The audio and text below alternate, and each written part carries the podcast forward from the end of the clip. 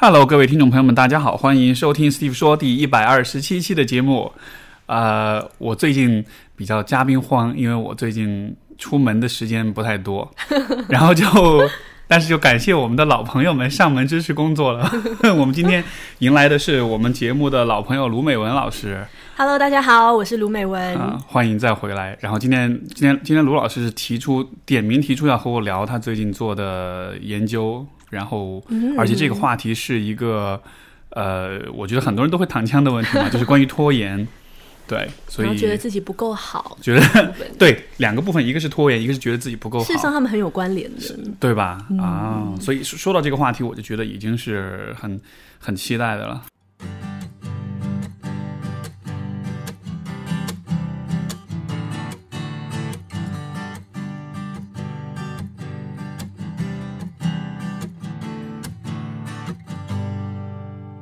之前的那个节目，你知道，对于就是我们俩之前录的节目，你知道听众留言就是，呃，就是留言评价最多的事情是什么吗？是什么？是，这说起来很好笑，是是你会有嗯嗯嗯，然后那个、哦那个嗯的声音，然后他就 然后他就说这个成了你的那种标志性的声音，真的假的？就就很独特，然后每个人就说嗯那个嗯的那个声音，你知道吗？就好就就是很难 很难模仿的那种。我好像做咨询的时候也很习惯，就是哦，表达我听到了。对。蛮有意思不蛮好的，这是这是那个就是标志性的一个一个表达，对对对。对，因为因为我我记忆中，其实我们的我跟你聊的每一次的节目，其实我看到听众的反馈有一个很重要的点，就是其实都非常实用。因为你本来你你做的方向对吧，职业生涯的规划这种，我觉得这个 整个笑出来，就讲嗯哼，就觉得笑出来。这个这个是咨询师，这个跟大家解释一下，这其实是咨询师的习惯，对，就是其实一开始我也是这样，就是之前录节目就会嗯哼嗯哼，然后我听到我自己的节目就觉得啊好烦啊，你不要嗯哼行不行？好，我忍耐一下。很很就一开始这个真的是一个需要，因为你知道最开始你跟别人聊天你不会这么说，然后你做咨询师的时候。你的可能你们老师要告诉你，你需要给那种确认，所以你就习养成习惯。然后，但是现在要再蛮吵的。从从听节目的角度来说，真的很烦。哦，来练习一下。对，呃，那说说看吧，你所以关于拖延和不够完美，你是怎么把这两件事情联系起来的？OK，其实我们之前都在谈职业生涯规划嘛，而坦白说，我自己做职业规划很多年了，也经历很多很多的来访者。事实上，我看到有很大一个比例的来访者或者是我的学员们，其实大家都大概对自己的状况有一些了解。其实我我相信，其实对大多数人来说，大家有理性清晰的思维，都知道怎么样做对自己来说是比较好的。然后有时候在这些咨询里面，我会看到，其实真正的问题并不是在说，哎，我不知道我要干嘛，然后我要去找找看我要做什么。这其实是很表面的问题，底层我们一挖出来，事实上可能对于很多来访者来说，早就已经有一些想法了，也知道自己可能要做些什么，可是就是没有去做，一直拖延。举例来说，我还蛮常遇到一个类型，像我以前有个同学啊，我这个同学是这样。因为我以前跟他是同学，然后我们有一起实习，所以有做过一些项目。他还蛮有意思的，他在呃大概三十上下的时候，他学了很多东西嘛，然后就一直不知道自己要做什么。那他找工作也不太积极，其实他能力很好，英语很棒，那成绩也都很好，其实做什么都可以。可是他就待在家里，也不太愿意找工作，然后找了工作去面试了也不喜欢，就有点困扰。然后我们就讨论一下发生什么事。那我先说一下这个同学的背景好了。我以前在跟他一起读书的时候，很痛苦，就要跟他一起合作报告。当然，他的能力非常好，赶快澄清一下，因为我怕他听到节目就很痛苦，因为他这个人的特性是这样。他能力很棒，所以哇，资料都收集的超多，整理的精美到不行，而且他还喜欢画画，那个 PPT 啊，都插图都非常美。可是作为小组报告的成员，经常我都是负责做同整，还有上台报告。简单来说，这就是最后一步嘛，就要等大家都交给我。那跟这个同学合作报告，永远都是要 deadline 前一天凌晨两点以后才收得到。简单来说，就是我可能要两点以后才能开工，五点做完，早上八点去报告，啊，所以很痛苦。后来我就养成了一个习惯，只要今天是 deadline，那我晚上回家先睡觉，等到两三点他就会交出来了。明白。然后就会很痛苦。他交给我的时候会一直道歉，一直道歉，说真的很抱歉啊，我真的是想要把这个做好，可是我还还还有好多资料没有放进来。所以你会看到他在做报告的时候，永远会拖到最后一刻才开始，而且最后做出来，他的那个循环就是觉得，哎，早知道我早点开始做，可以做得更好。结果我们到工作一起做项目，他还是这样。可是有时候在工作上并没有办法给他这么大的空间，就变成一种恶性循环。每一次他都觉得好，我要做这件事情，我想要做 A B C D，我全部都要做到，然后开始想很多，但又不开始做。但他那个不开始做那个过程，他其实也很痛苦，就一直在想，一直有件事情没有做，但又没有办法开始做。一打开要开始做，又开始划朋友圈，然后开始觉得啊，是不是要再多收集点素材？然后又开始看视频，对，划个抖音，就很容易有这种状况。等到终于快要来不及了。开始最后一刻拖到最后一刻开始做，然后做的又不是说真的很满意。做完之后再想说，下次我一定不拖延，早知道我就早点开始就好了，就进入一个这样子的恶性循环。于是他到了三十上下这个职业迷茫期的时候，为什么会产生好像对什么事情都不算太有动机或动力呢？我看到其实背后有个点是，他其实标准非常的高，他会有这样子的一个拖延行为，跟他的完美主义是非常有关联的。他的标准很高，他一定要做到非常完美。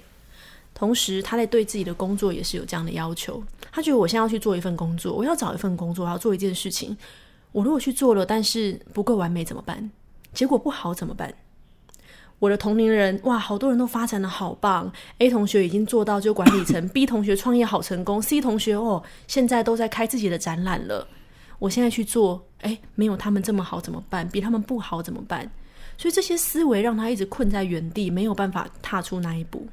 那我在他身上其实看到，他明明就是一个这么优秀的人，可是他的拖延如此的严重。那背后的根源事实上是长期对于完美的追求，而这对完美的追求，坦白说是一种对自己持续的不满意。所以说，其实这种对自己要求高，这个和你实际的能力水平其实都不一定相关。像他这样在外人看来能力很优秀的人，但他依然会有这种问题。没错，就像我刚刚讲到，我们如果从外人的角度来看，会觉得哎很优秀啦，但他自己事实上是觉得什么都不够好的。这种人在咨询里面好多，真的非常非常的多。嗯可是什么才是够好？我们常常会觉得我再瘦一点就好了，我英语再好一点就好了。我这边举两个很简单的例子。我以前在呃做咨询的时候，有个来访者是一个模特。各位知道模特有多瘦吗？有一次夏天咨询的时候，他穿着短裤来，穿着短裤来咨询哦。那我们在咨询过程有时候要填一些表嘛，他拿那个笔，结果一不小心那个笔掉下去了，就从他那个并拢的大腿中间的缝掉下去了。大家想象一下那个画面，你的大腿并拢中间会不会有缝？我是没有啦。对他瘦到这种程度哦。对。可是他一直跟我说怎么办？我好像不够瘦。我是不是要再减个几斤？我好像不够漂亮。昨天那个镜头有不够完美，我脸这里是不是多一块肉？我哪里都看不出来。那像英语不够好，我前段时间在美国的时候，因为在美国我们有时候华人都一起吃饭嘛，有一个小伙伴每天都很焦虑，自己真的觉得自己英文很烂。但我就觉得这事情不合理，因为我们其实，在芝加哥大学嘛，芝加哥大学托福的门槛是一百零四，你只要没有一百零四，他是完全不管你就不能来。我想说，你再怎么样托福都有一百零四吧。他说没有，我考一百一十二。可是我真的觉得英语太烂了，我一开口，人家就知道我不是母语使用者。嗯，然后我这个学渣在旁边静静的看着他。所以到底什么是够好？所以这这个，所以说学生时代有那种，哎呀，这次考的不好。这种有的人说这个话的时候，可能是真心是觉得他自己，就虽然他可能已经考得很好，但是他可能是有些人心里是真的发自内心的觉得这是不够好的。对。其实讲到学生时代，就回到我们华人的一个从小到大的一个文化的影响。小时候我们都一直在考试嘛，那这个考试，我以前在做私教的时候，就有学生是这样：当你考不及格的时候，老师就会说：“你怎么会不及格？这么简单。”可当你考及格之后，老师又会说：“可是我们班平均是八十分呢，你在拖累班级的平均。”现在不都有微信群吗？都有跟家长这样讲，好可怕。等你考到八十分的时候，老师又会说。你如果没有九十，你考不上一个好的高校，你未来就会怎样怎样怎样怎样怎样。等你考到九十分，老师说你为什么会粗心错这两题？嗯，等到九十五分呢，老师会说你知道吗？你差了一分，中间隔了有多少学生？我们都是这样长大的嘛。除非你考到一百分，而且就算你考到一百分，你会说下次呢？对，就是不要不要不要自鸣得意，这种沾沾自喜，你要怎么样怎么样？这个呃，跨文化心理学里面有个研究哈、就是说从这个呃东方跟西方或者集体主义跟个体主义的文化，话对于比如说在教育上面去激励人的时候的那种风格。呃，西方西方的这种激励方式是叫所谓的 self enhancing，就是 self enhancement，就是说他们是以鼓励和认可为主，而东方的这种文化当中，他激励一个人是通过批评，就是你还不够好。就一个是哇，你很棒，你要继续这样子；另一个是你还不够好，你需要做得更好。精益求精，无日对对，要一日三省吾身嘛。没错。然后其实这个跨文化研究在这个方面就会去看说，那到底哪一种风格是更呃能带来更好的结果的？然后，但是很有趣的是，呃，就据我所了解，现在其实对这个的结论还没有很非常的清晰，就还没有说呃研究还没有很明确的说出哪一个方式是更好的。为什么呢？因为如果是你通过鼓励去是呃，去就是去激励一个人的话，这有可能让一个人变得很自大，有可能让一个人变得自以为是，所以他反而会更更犯更多错误。对，你通过批评去鼓励一个人的话呢，这可能会给他指出他的问题，有更多的学习跟成长，但另一方面，这是对他的自信心的打击是很大的。对，所以就有点像两个不同的文化之下，然后我我我我觉得这个这个问题，如果我们再深究一层的话，就是你看，就是东西方的这种文化的这种机理，因为个体主义跟集体主义文化，就为什么是这样的？我的一种猜想，为什么我们就是要通过批评来来激励，比如说年轻人？我的一种猜测是，就是东方文化它因为是啊、以集体，尤其是以家庭为核心单位的，嗯，所以说，在一个家庭或者在一个小的社群当中，如果某一个个体他太出色，他太出跳的话，这其实是会影响到所有人整个这个关系和谐的。你懂我意思吗？在一个单位里面也在是。呃，对呀、对呀、所以说，你想，如果比如说在一个家庭的，假设一个家庭一个大家庭里面有很多小孩，有一个小孩你一直跟他讲啊，你非常棒，你非常出色，那你想想看他在其他人面前会表现出什么样的姿态，对吧？就会觉得啊，你们都不行，我是最棒的。所以这样子的话，我觉得这种，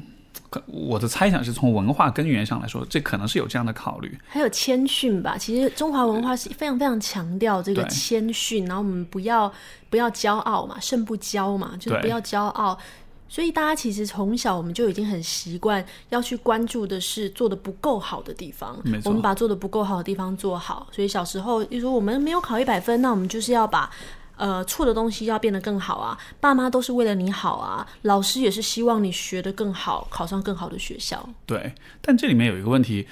嗯，就是说，我觉得不光是东方，其实西方也会有的一个问题。你像比如说你刚刚讲的完美主义，然后包括你讲的模特不够瘦啊什么的，我我立刻就想到就是这个呃一个很重要的研究方向，就是就是这个进食障碍嘛。对对对，你知道就呃像厌食症，啊。呃厌食症这样的一个呃疾病的话，主要是在女性、年轻女性当中发病为主。然后厌食症和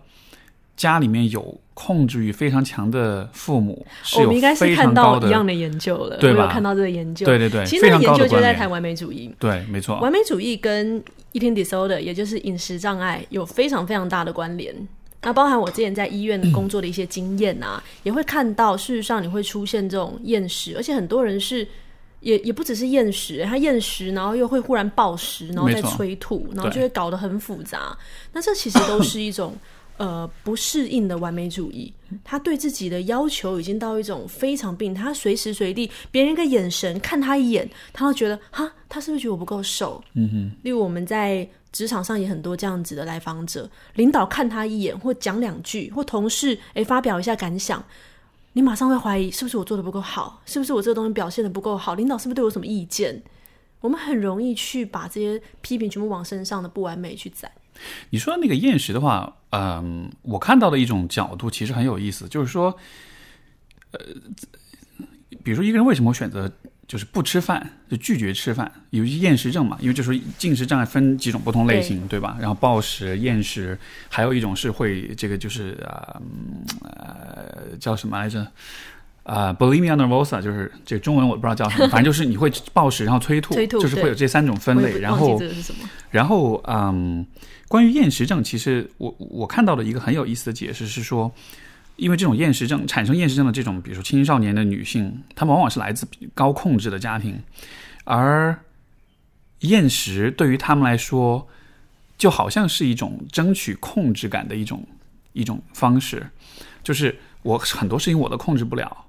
我生活中很多事情都是被父母所影响，但是吃不吃饭这件事情是我自己来控制的。这好像是 Minuchin 的一个案例，也在谈这件事情。我觉得很多不同的临床上，其实不同的学派，我觉得都会有类似这样的。其实拖延也是，哎，其实拖延的其中一种类型。对对对，所以我其实也想，我就是也也在想到说，你有没有可能拖延其实也是一种掌控感的体现？没错，呃，像有一些在谈拖延的一些研究跟书籍都有谈到，有时候拖延呢，它必然是带给我们一些好处的。嗯哼。它带给我们一种自己可以掌控。我们在家庭、在学校、在公司里面，很多时候，天啊，我们时间都不是自己的，我们就是被别人控制的。但我们可以通过拖延，有一点自己的掌控感。然后那那个过程，可能是在意识中，可能也是无意识中做出的行为。但确实是很多人会用掌控感来演来谈这件事。就像拖延或完美主义，其实有很多不同的类型啊。我如果在处理一些拖延症的来访者的话，我也会去看他到底是什么样的一个。呃，根源，你看根源其实很不一样，就会影响到我们的不同治疗方式。就看上去是拖延是一个大家都会有的行为，但其实跟所以这我也想问啊，那比如对于你来说，就从你角度出发，嗯，怎么去定义拖延，或者说它可以被分成几种不同类型吗？拖延吗？如果我们谈拖延的话，因为现在其实各种众说纷纭嘛，研究其实还蛮多的。通常我们会先去看，就是你这个拖延的一个正向面跟就是负向面。例如说正向可能是说，哎，让你有更多就是什么合理啊、充裕的时间啊，去 去。哎，这个这个，但是这个我觉得是啊，就是当你在拖延的时候，我在想我自己拖延啊，就是当我在拖延的时候，我虽然在损失一些东西，但同时我其实是在主动的为自己创造一些，像是创造一种自由空间，或者是那种我们会说这叫功能性的延后。就功所谓功能性的延后这样子的拖延，但大多数时候 真的不是这样子的。大多数的时候没有那么的没有那么的正向。可是我们在谈拖延，其实最常见的一个情形，最常见是属于如果我们讲白话一点啊，就是所谓的害怕失败，这是最常见的。那害怕失败这类型又有点像说，哎，我做了是不是我怕表现不够好？对。那这个表现不够好，代表我能力不好，我这个人不行，我彻底的否定自己。所以是最常见的一个。所以其实你是通过拖延来延后那个可能发生的失失败，你是在延后面对失败这件事情的，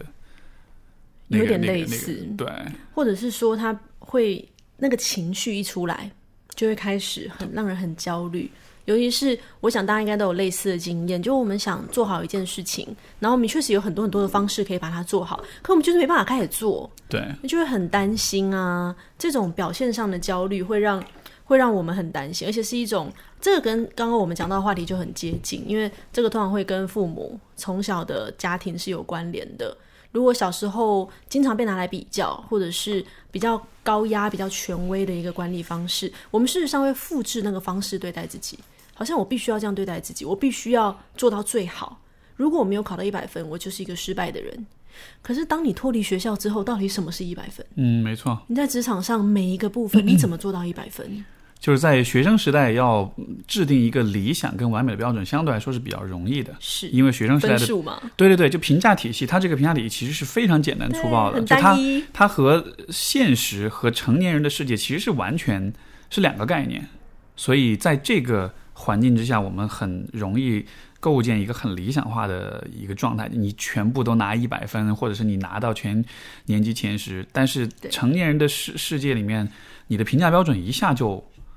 变得非常多元化了，就永远都不是一个分数来来决定的。是，像我们谈拖延，其实最常见就是刚刚讲到的，就 直接进入主题了，就是反抗权威这一块，然后或者是说像这样子的一个害怕失败，嗯，也不一定是害怕那个失败，就像我们刚刚在谈这个失败这件事情，其实它就涉及到标准，完美主义我们在谈的所谓完美主义的定义，它导致可能会有一些拖延的影响嘛。这个定义其实就是高标准跟高落差。标准就是不合理的高，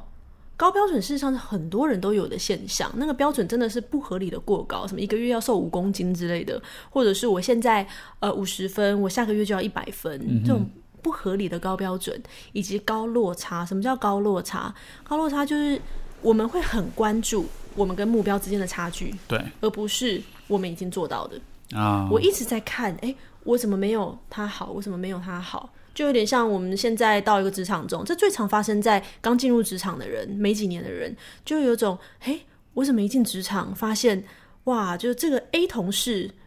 比我会说话，B 同事创意比我好，C 同事项目做的面面俱到，D 同事哇 PPT 做的很好，我什么都不行。就其实是有选择性的看自己，你有选择性的把自己差的地方放大了，然后，但是积极的方面你却不去认可它。嗯，就是会一直去关注，然后就回到自己身上，就觉得自己啊，为什么什么都做不好啊？然后这时候会更谨小慎微，好像别人一个眼神都像是看到自己不够好的地方。对，做事就会开始变得非常拖延，就很怕，嗯然后很怕觉得哎比不上啊，会被讲话啊，或做错，非常非常的害怕做错。所以这么来说，其实拖延就像是一个可能每个人都会有这样的现象，这样的行为。但其实，如果你看它背后的功能和根源，其实是很复杂的，是对吧？就是有的可能是和像原生家庭有关，有的可能是内化了一些不切实际的、过度理想化的标准，有些可能是在关系层面一种权力跟控制的争夺，是有些可能是呃缓解焦虑的一种策略，或者说避免失败的一种方式，通常都会更焦虑啊，就通常会更焦虑，对对对。就像其实我们在谈这个拖延啊、完美主义的时候，这类型的人通常都很焦虑。像其实我就是一个，为什么会做这个研究？就是 我本人，我我觉得自己也有啊，没有就有有蛮有蛮完美主义的，就很在意。就是我们标准其实原则上是高的嘛，就像你播客也不会乱做，就原则上是高标准。可是就是会谈到完美主义，事实上常常它是 push 我们去进步的。有些人就说，哎。有标准很好啊，有高标准很重要啊，那不是才是激励我们进步吗？没错，所以，我们完美主义事实上是分成适应型跟不适应型的。我们要做的不是说要让你的对自己很高的要求去降低。坦白说，我觉得做不到，真的很难。你说我们过去二三十年都是这样长大的，今天我们做了两次咨询要改变，有可能吗？或者是大家在听播客听完这一期之后就变了吗？我觉得。有困难吗？嗯，我们不是要变得不完美，或是不要要求自己，而是要让一些不适应的行为变得稍微适应一点。我们怎么样把完美主义这件事情变成自己的进步的动力，而不是让它造成什么拖延啊这些乱七八糟的结果？所以你的意思是，完美主义是有可能通过不改变你的目标，但是改变你追求目标的方式来减小它对你的影响的？这是一个部分。这是其中，至少比你就瘫在那里不要动好很多。OK，对，应该说我们是要从不适应变成适应，因为完美主义它的类型，它有很多种分法了。但是我们比较简单的一个分法是说，有一类型的完美主义它是比较适应的，就是我有我有很我虽然完美主义，但是我有比较理想的、比较正常的标准。就我那个我标准高，可是问题是没有它不合理。所以呃，等一下，所以完美主义和标准高，其实我觉得这好像是有点不一样的。应该说完美主义的。定义就是说高标准跟高落差，它是包含在里面的。我们去测你是不是一个完美主义，例如说我们会附上量，在我们播客会有量表，可以给大家做做看。一个比较常用的一个测量你有没有完美主义，或是你完美主义程度怎么样，我们其实是用标准，你的标准高标准跟落差去测的。诶，这个这个我有点没想明白，完美主义。如果比如说我的标准没有很高，但是我很完美主义的要把这件事情做到我认为最好，这这算是完美主义？你马上讲这个关键了，这我本来后面想讲，为什么现在讲？真的很有趣。我跟你说，这个东西，我觉得 Steve 老师太厉害，我现在有点讲不下去了。就是这个类型，就是在华人中才出现的，是吧？真的是专业。我们这是很有趣的研究发现，这也是为什么会想要继续做下去。再从西方的理论来说，完美主义就是高标准高落差嘛。对，所以他的假设就是有两群、有三群人，一群人就是完美主义。那呃，完美主义底下要分适应型跟不适应型的。嗯那另外一群人叫做没有完美主义，所以总共有三个类型：适应型完美主义、不适应型完美主义跟没有完美主义三种。可是，在华人的样本里面出现第四种，就是属于低标准高落差。我对自己标准没有很高啊，可是我很不满意，我觉得我比别人差。啊没错。各位在西方世界是没有的，大家可以想想为什么，还蛮有趣的。这就是我们之后会想要探讨的一个问对，因为其实你说这个，我倒觉得，就因为我当我想到完美主义，我其实很直觉的就会把这两点分开，嗯，因为就是呃，我们不一定要制定非常高的，尤其像比如说在我我其实就你刚刚讲这点，我还蛮能理解，就是在东亚文化里面，人们追求的那个标准相对来说其实不会特别的高。而且不一定是自己的标准。没错，就很多时候我们追求的标准不是那种，因为你看，比如说像你看很多，比如说那种励志的那种国外的传记系传记类的电影，或者是那种呃书籍，就你老外都喜欢说 shoot for the star，对吧？就是你要瞄准星星，是就是就是很高很高的标准。但是但是我觉得我们不太会有这种啊，我要我要成为这个国家的总统，或者是你我们不被允许有这样子的想象。呃，这可能是一方面吧，但是我觉得好像，呃更多的人是希望自己做到一个，就好像相对比较高的位置，但是他们不会去做那种，就是我要成为行业中的翘楚，我要成为绝对的领头羊那样子的。但是完美主义依然存在。就比如说，我做做的就是一个一个月一万一万五的工作，对，但是我还是觉得在这个工作里面，我是不够完美的。就你你懂我意思吧？所以就是好像这两点确确实是至少直觉上，我觉得是分开的。对，应该说他当时的设定出来的一个比较最常用的量表，它是这样子去检定的嘛，就是说，哎，你是高标准，你的标准高到某个程度，你就是完美主义的人。那我们再来看落差，你会不会有很高的落差，就一直觉得，哎，就是做不到啊，很关注那个落差。如果你非常关注那个落差，而这个落差其实会导致抑郁啊、焦虑，因为你一直觉得自己不够好、不够好、不够好。那其实我们就说这一类是不适应型的，哎，但你说落差的时候，这个落差是指你和你的标准之间的落差，还是说你和别人？和标准之间的落差。可是这个标准不一定来自你自己，这个是我们的一些猜想啊。就为什么华人会出现这第四种？因为因为因为不是因为你看你你有高标准高落差对对吧？那 这个落差是你前是那个和标准之间的落差吗？对，那那这样子的话，那不这两个这两个维度岂不是衡量是同样的事情吗？呃，高标准是去设定一个很高的标准，对那落差是指我总是觉得，哎，跟这个标准落差很大。啊，OK，就有可能比如说你设定高标准，但同时你觉得嗯我差不多已经快到了，对对对对，是可以的。那这种就是适应型的完美主义，这就是我刚刚说的。理想上，我们的标准确实可以比我们能力高一点，对或是再高更多一点。可是我们会知道，OK，我正在努力迈进，我要努力去达成这个标准。那这个是原则上是比较适应的。可是如果嗯在大多数的情况下，例如说很多的来访者他可能很不满意对现况，然后他会觉得，哎、我现在去工作，我就是要做到，哎、什么高管啊，我要怎么赚很多钱啊？可是他自己会没有办法做到，他会一直去关注那个我跟我的标准之间的落差。像前一段时间不是有很多文章都说什么你的同龄人正在抛弃你啊，套现多少？哦其实我就觉得那就引起很多的焦虑。对，没错，是我们原本也没有觉得要套现几亿啊，是那篇文章要我们套现几亿的。是是那个是说那个摩拜那创始人嘛，对对对那个对。哎，不过我我我提出一个，就是刚才你讲这个观点，我在想说，当你说高落差的时候，因为你讲这个高落差是你和你的标准之间的对比，是但是我在想有没有可能，就包括这也许能解释东西方这种差异啊，就是说也许对于。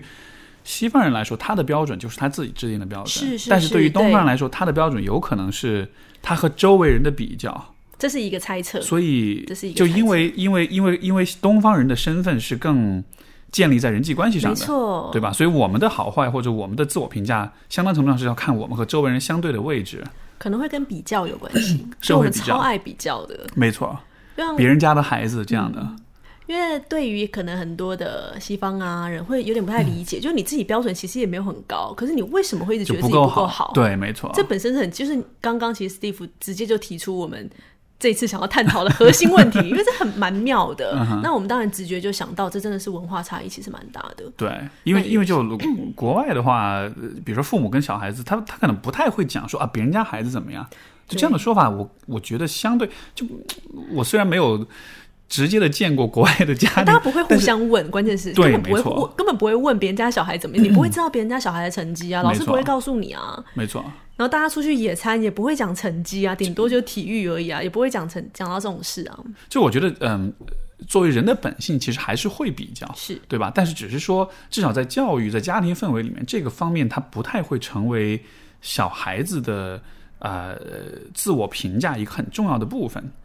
是，这跟我自己的经验有一点关联。我刚到美国的时候，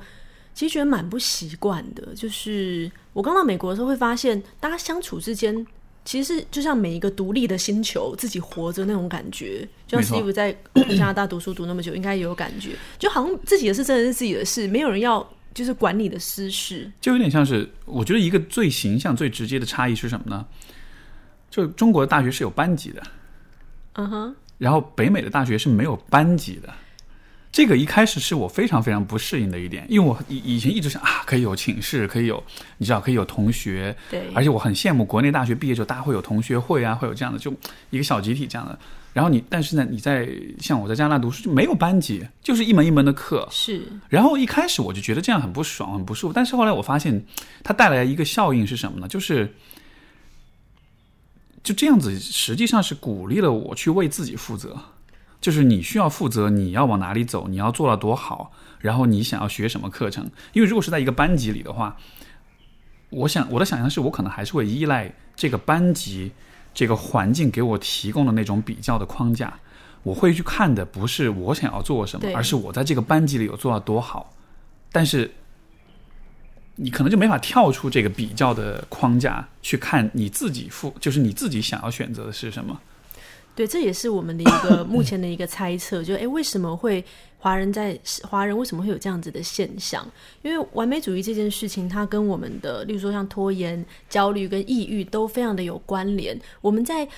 当我们没有去注意到的时候，事实上它是不断的影响我们的。就像我刚刚提到的，我的同学、同事，然后我有很多的来访者也有类似的状况，总是觉得自己不够好。来找我做咨询，其实有很大一部分都不是来做职业生涯规划，他们以为他们是职业有问题、生涯规划有问题，结果没想到，其实我们看下来会发现，大家都在看什么公众号。我举个很简单的例子，我很喜欢孙俪，我是真的很喜欢她。孙俪孙俪就是娘娘，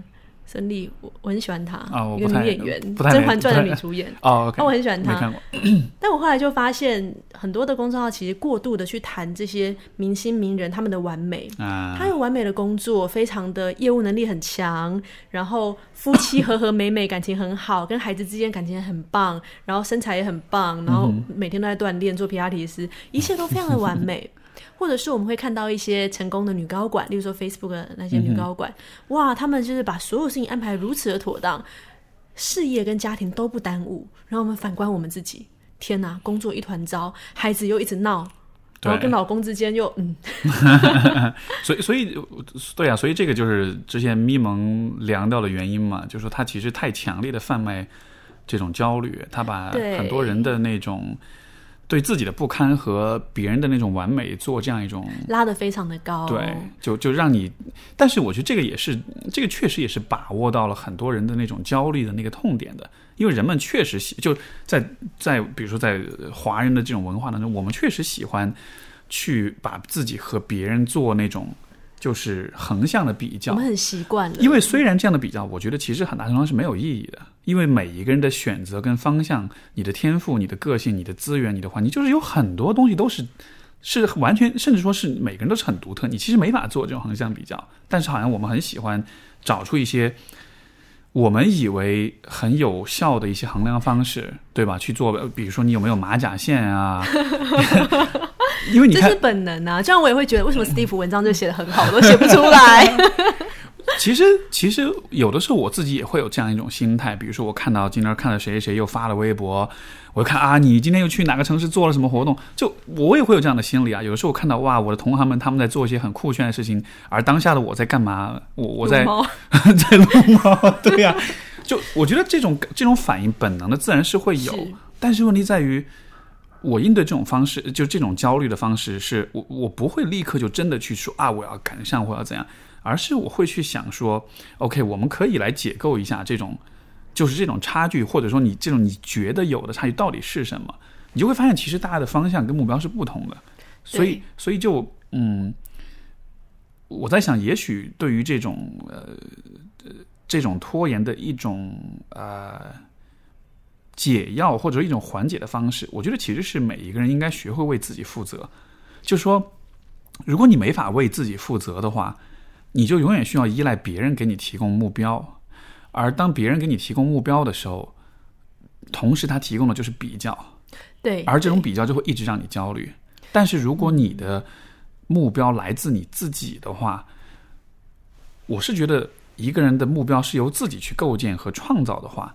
那么这个过程中他就必然会发现他的目标会越来越个性化，越来越具体化，越来越没有办法跟别人横向比较。所以这样子其实就会让你减少和别人的那种横向比较，包括你说那种落差感。是，其实比较是一种本能，就我们每个人都会有嘛。但是像刚刚讲到这个标准，这个目标到底是谁的？没错。可是因为我们已经有太多太多的比较，太多的外在的期待。当你一直想要去满足外在的期待，尤其是脱离学生的时候，这些期待是永远满足不完的。嗯就像我的学生，就是从小被要求，哎，六十分钟又要八十分，八十分钟又要九十五分。我们在环境中也是啊。哎，你还没有结婚，要结婚，结婚之后生娃，生娃之后比娃的成绩，这是永远比不完的。嗯哼，在这个过程中，我们能不能去很清晰的看到这个标准？OK，是属于自己，还是是别人给你加进来的？然后你会不会一直去哎把别人的期待拉到自己身上来，把别人的标准拉到自己身上来？因为那会形成一个非常不合理的标准，久而久之，你会觉得。你要变成一个超人，完美的超人，因为你要能够符合所有人对你的期待。没错，这是一个很严重的，就是不适应型的完美主义。可是我发现我们的好多，我不知道是我来访者跟我身边人的状况还是怎么样，我就觉得好多，我们都好希望可以满足身边所有的，尤其是重要他人所有的期待。对，这个也是我觉得你所做的工作特别有价值的部分，包括上一次。就是你不是拿拿那个职业规划那个卡牌吗？那个叫什么来着？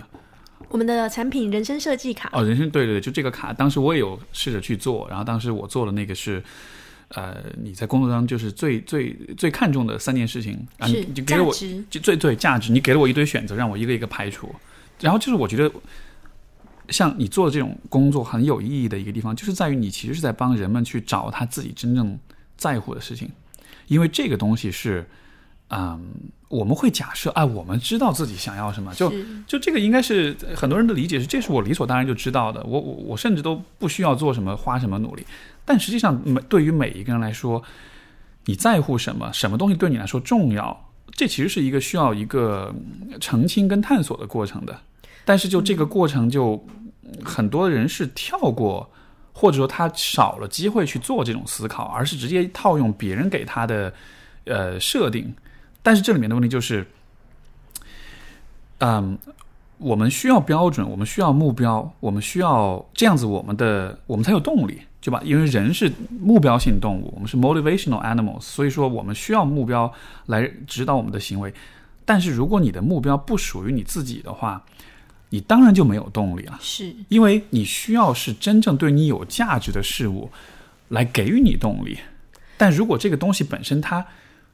就你可能，比如说理性上你觉得它是有价值的，但是你发自内心你并不感到他对你有真实的价值。我觉得这样情况下拖延是必然的结果。没错，就那个目标不是你要的。对，甚至我会说，这个情况下的拖延有点像是一种，如果我很积极的来说，这实际上像是一种对自己的保护，就是这种拖延在避免你走向那个不属于你的方向。哇，我觉得这个这个观点蛮好的。这会这会让很多有拖延症的人一下就哇，一下就放松了，一下就没有负罪感。是有的，像刚刚 Steve 老师讲到，我们在做那个价值的探索。事实上，价值是我们的意义感。就你做什么事情会让你感觉到有意义感？很多人会误会那个马斯洛的需求的三角形，以为我们要先满足什么尊重啊，什么才会先是吃饱喝吃喝吃饱穿暖，然后但事实上并不是。一直都是存，所有东西它是同时存在的，并不是说你要变土豪了，你才会想要自我实现。没错，这个东西一直在。而我们在做人生的，不管是择偶或工作，你的生涯，事实上做的每一个选择，都应该是要更靠近自己内在的价值。做错了没有关系，我们等于是多试错了一条。我们知道，OK，我们的选择又少一个了，我们可以更往自己的目标前进了。嗯，应该是更靠近自己的内在。所以我们在做职业规划的时候。一开始一定是先厘清重要的价值是什么。对，而且做团体特别有趣。我们做团体，每个人都在操作那个卡牌，找对自己重要的意义嘛，就会发现每一个人做出来是不一样的。在做之前，每个人都说啊，钱要要工资高嘛，我明白，要挣钱。结果做出来你会发现，虽然 OK 钱很重要，但是每一个人都还有一些其他重视的，而且不一样的东西。这很有意思啊！就其实你能让每一个人都很真实的看到，说人与人之间其实看似我们都是两两只眼睛一个嘴巴，但是实际上大家的差异是很大的，就很直观的看到这种差异。对，而且我只让大家选三张，只让大家选最重要的。对我每个都想要达到啊！我一开始我会让大家说，来，我们这一叠最重要的价值的卡牌，我们分两堆，嗯一堆是你觉得重要，一堆是不重要。你就会发现全班都把整叠放在重要，或者是只有一两张在不重要，就是。都好重要，你说什么成就感啊，嗯什么经济啊，然后什么呃独立呀、或生活都好重要。可是如果你要去选对你最重要的呢，对，每个人就不一样。就不一样了。对，这个因为你后来那卡牌，我也有跟身边一些不同的朋友在做，然后就真的每个人的结果是完全不一样的。我很我几乎没有见到有两个人很不一是是同而且我觉得原本自己想象的可能不是很一样。我觉得对于有些人来讲，可能他做完之后，他会像我之前就我有一个有一个亲戚，然后就是嗯，就可能比我小几岁呢，他也是有点职业上有点这种迷茫这样。我让他做做完之后，我觉得他的感觉就是那种。呃，其实不是想象的不一样，而是说他有点确认了一些以前比较模糊的那种感觉。我最近还用在那个伴侣关系里嗯面，用伴侣关系里面去确认彼此重视的价值。嗯伴侣的价值，或是你们如果要构建一个家庭，你们知不知道对彼此来说最重要的意义是什么？没错，常常就哦，原来是你是这样想的、哦，大家惊呆了。就这个还蛮重要。就回到刚刚讲到目标这件事情，每一个人想要的事实上是不一样，可是我们很习惯把所有的包含重要他人或包含整个社会文化的期待加注在我们身上。没错，最简单的例子就是三十而立，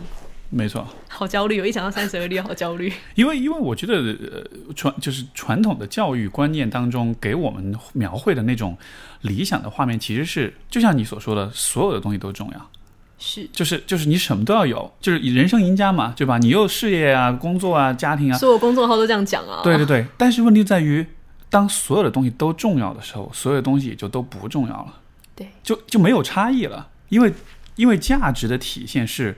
应该是有分级的，应该是有最重要、次重要、最不重要的。但是如果每一件事情你都觉得你必须要达到的时候，你就没有一个最在乎的事情了。这样的状态之下，我觉得拖延是必然会有的。没错，因为就就没有这种等级的划分，价值就没法体现了嘛。因为所什么是价值？价值其实就是一个东西相对于其他所有东西，它凸显出来的那种是更高于一切、更不可替代。行动的迟疑。我们在面对就是这么多选择，你不确定你要往哪里走的时候，你必然会站在原点，会很迟疑。对你说你不知道午餐吃什么，那还好嘛，你拖延一下还好。可是如果在一些人生的重大选择，这些迟疑可能就会让关键的一些机会错失，然后事后再来后悔莫及。没错。所以这样子来说，我觉得这种贩卖焦虑的公众号文章，也许有这样一个解读的角度，就是如果他给你卖的是一个很完美的人设的话，这种内容就是垃圾，因为他实际上在告诉你的就是你需要所有的东西都达到。然后你现在不是就不够完美，而且问题就是在于，如果就是像我们所讲的，你的每一个人的，像比如说你做那个卡牌，我觉得它实际上，就你实际上在做的事情是帮他们去把他们的价不同的价值做一个等级划分，有一个优先优先有个 priority 的一个先后顺序的一个划分，对吧？但如果一个人或者是比如说一个公众号告诉你需要所有东西都需要有的时候，他其实是在在拆散你的这个价值结构，他在把所有的东西放在同一个水平线上，但这对于一个人来说其实是非常糟糕的选择，因为这接下来带来的必然结果就是你不知道你自己想要什么而，且会很抑郁，觉会得啊我对怎么这么不好，会觉得没有意义，这一切都没有意义。对，很容易产生这样的现象。我自己在来访者身上也看到这样的群像，就是大家都觉得自己不够好，无论条件多好，都觉得自己不够好。可能每一个人都会觉得我什么只要再好一点就好了。可我确实见过，就是已经什么身价几个亿美金啊，还是觉得不够好啊，不够努力啊，什么什么会会这个表现不佳，担心什么表现，就不管到什么样的程度，不是你现在拥有多少，而是你你知不知道自己到底想要什么？没错，如果你不知道自己想要什么，你这个追是永远都不会满足，你永远都没有办法踏踏实实的，就是活在当下。这事实上，我觉得是一种很不好的状态。所以，像完美主义跟焦虑跟抑郁的关联其实都是很高的。想想看，你不断的觉得自己不完美，就有一种很焦虑的感觉，觉得我好想要一直做，一直做，然后一直看到自己做错的地方，然后觉得自己好糟，然后就很不开心。没错，我觉得拖延也好，这种完美主义的这种焦虑也好，我觉得当一个人在追求一些他真正在乎的东西，是不，我觉得是不太会有这样的感觉的，因为你真的很喜欢这个，就像比如说你。谈恋爱，你跟一个你真的很喜欢的人在一起，吵架什么的，对吧？就像比如说这个，我觉得最常见一种体验，你比如热恋期，你会为了见对方，你会花好多的功夫，你会搞得好麻烦，对。然后就比如说，尤其异地恋这种，你我我以前也谈过异地恋，真的就是会很各种麻烦，但你完全不会觉得那是麻烦，因为那个时候你是有一种很内在的、很很直觉的。很冲动的那种，对，因为他就是你，就是非常在乎这件事情，非常他值得我们这么麻烦，没错。但是我觉得，就当人开始有这种拖延也好，有这种呃完美主义的焦虑，我觉得这反而就是因为你可能你的那个真正在乎的那个东西，你还没有，你还你还没有一个足够强大的动力去让你可以忽视生活中其他所有这一切麻烦，然后。所以带来的结果就是，可能一个人每天都会为这种其实可其实不必要存在的东西而困扰，就是也会导致那种选择困难。没错，因为你会觉得好像每一个选择 感觉都不是很靠谱，选 A。就会有种，我们就说这叫 yes but，选这个 but 会，但是会怎样的？哎，选 B，但是会怎样？选 C，但是会，可是也没有 D 这个选项，只有这三个选项，然后就选不出来。是，没错。就后续会导致的一些结果。所以我们在看一些研究的时候，会看到这些完美主义啊，它跟很多的。负向，不管是呃心理上或甚至是生理上，严重一点都跟生理啊这些会产生一些关联。就你你怎么样觉得自己是够好？而且我一直觉得华人的完美主义这种现象，例如拖延啊完美主义，其实是远比西方严重很多。甚至我们有一些很特殊的，就像刚刚 Steve 马上就点出的，为什么会自己标准没有那么高，可落差很大？坦白说，我一直觉得这一群人应该是非常痛苦的。因为他真的没有特别想要那样啊，对。可是他受别人影响，而且受别人影响还有个最可怕，就你绝对不是只受一个人影响，你会受。N 个公众号的影响，还有受八个重要他人的影响，每一个人有他们一套觉得成功的标准，这些全部的成功标准都变成你的成功标准了。最后结果就是你你你要在所有的方面都要成功，对，然后就什么事情都做不了，就什么事情都做不了，因为因为确实啊，你因为确实一个人要在什么方面都要做好，我觉得这是一个太重的负担了，太可怕了，真的。但说实在，这真的是本能，然后我也有时候会这样想。我觉得差异是像我们讲完美。主义这种适应不适应，真的就是应对的方式。我们怎么样去应对自己好的比较、好的高标准，事实上是会推动我们向前的。嗯，我们怎么样让这个特质变成让自己成长的动力，让自己进步的一个力量，而不是让我们这边拖延啊、很焦虑、不开心啊，什么事情都做不好。我能否说，就是其实这么看来的话，就是所谓这种完美主义倾向本身，它其实不一定是负面的，因为如果你你有一个比较清晰的、比较有等级分明的一个价值结构的话，